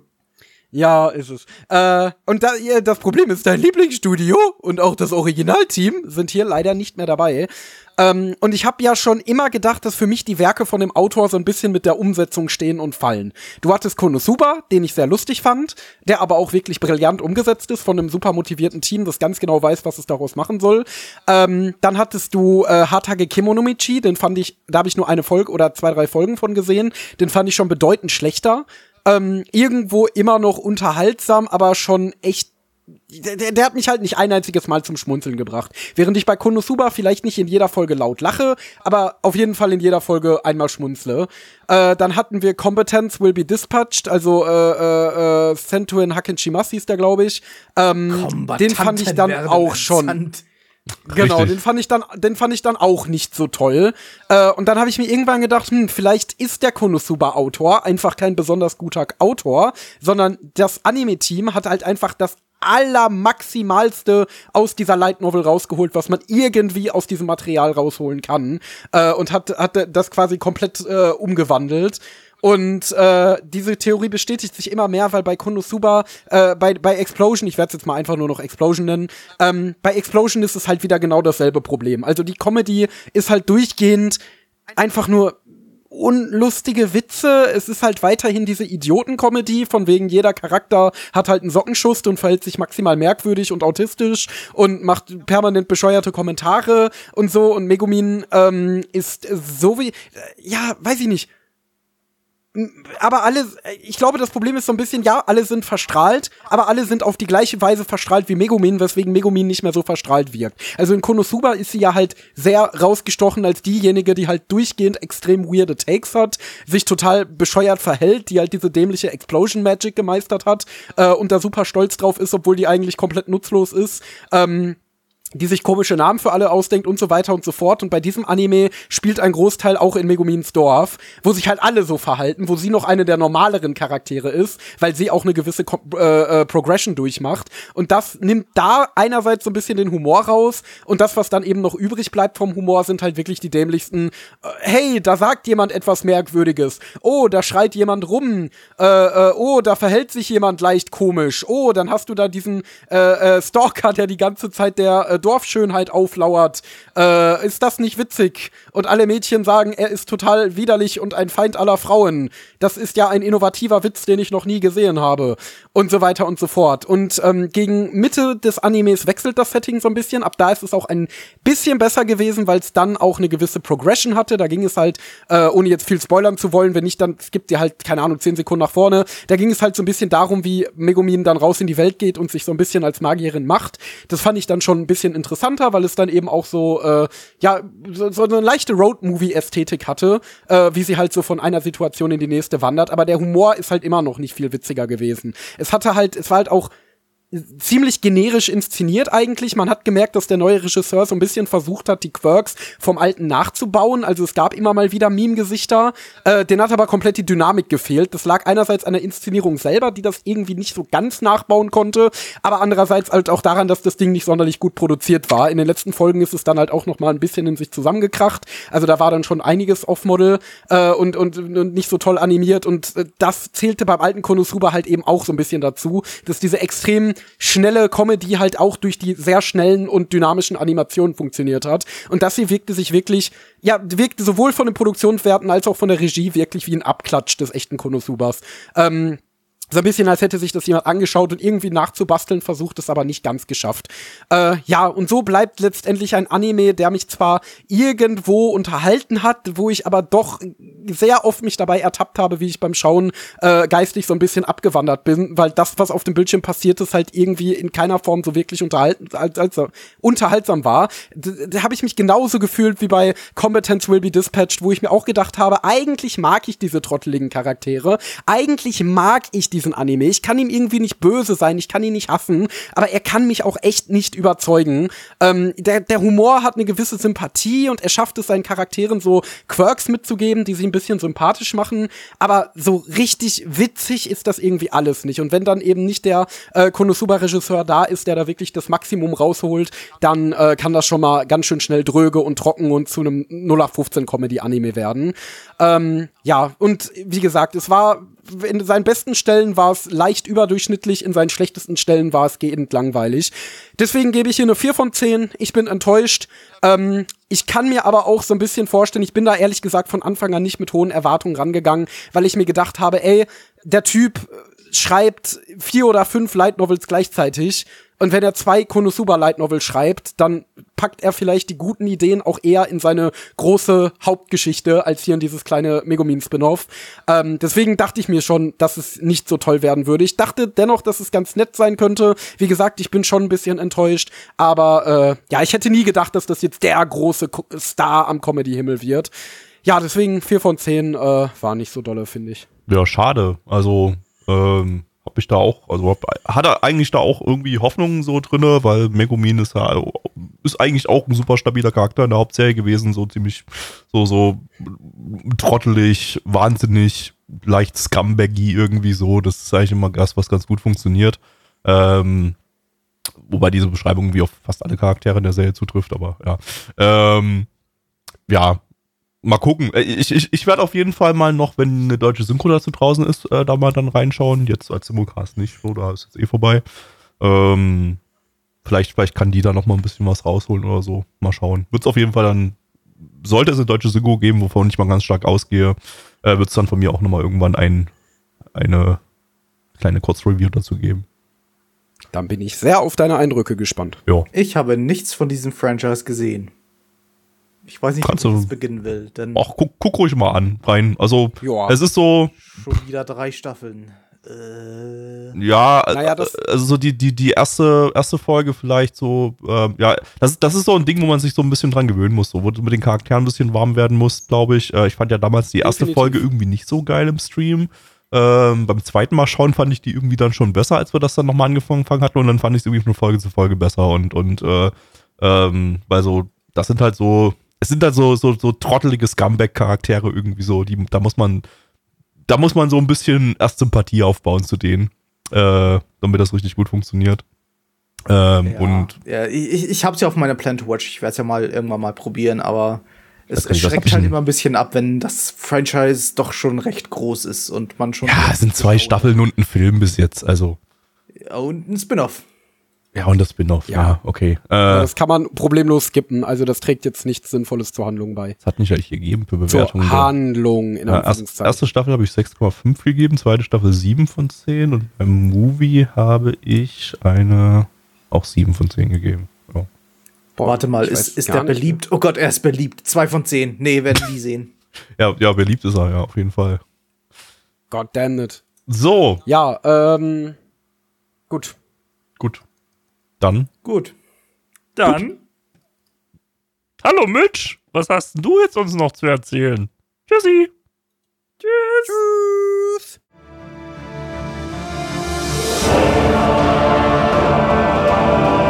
Unser Podcast-Archiv sowie die Statistiken findet ihr unter nanaone.net slash podcast. Dort könnt ihr uns auch abonnieren via Feed oder iTunes. Wenn ihr einmal bei der Produktion dabei sein und mit uns gemeinsam die Animes sehen wollt, schaltet Donnerstag. ab 19.30 unseren Livestream ein. Wollt ihr uns etwas Gutes tun, schreibt uns euer Feedback in die Kommentare, macht unseren Podcast bekannt und bewertet uns auf iTunes.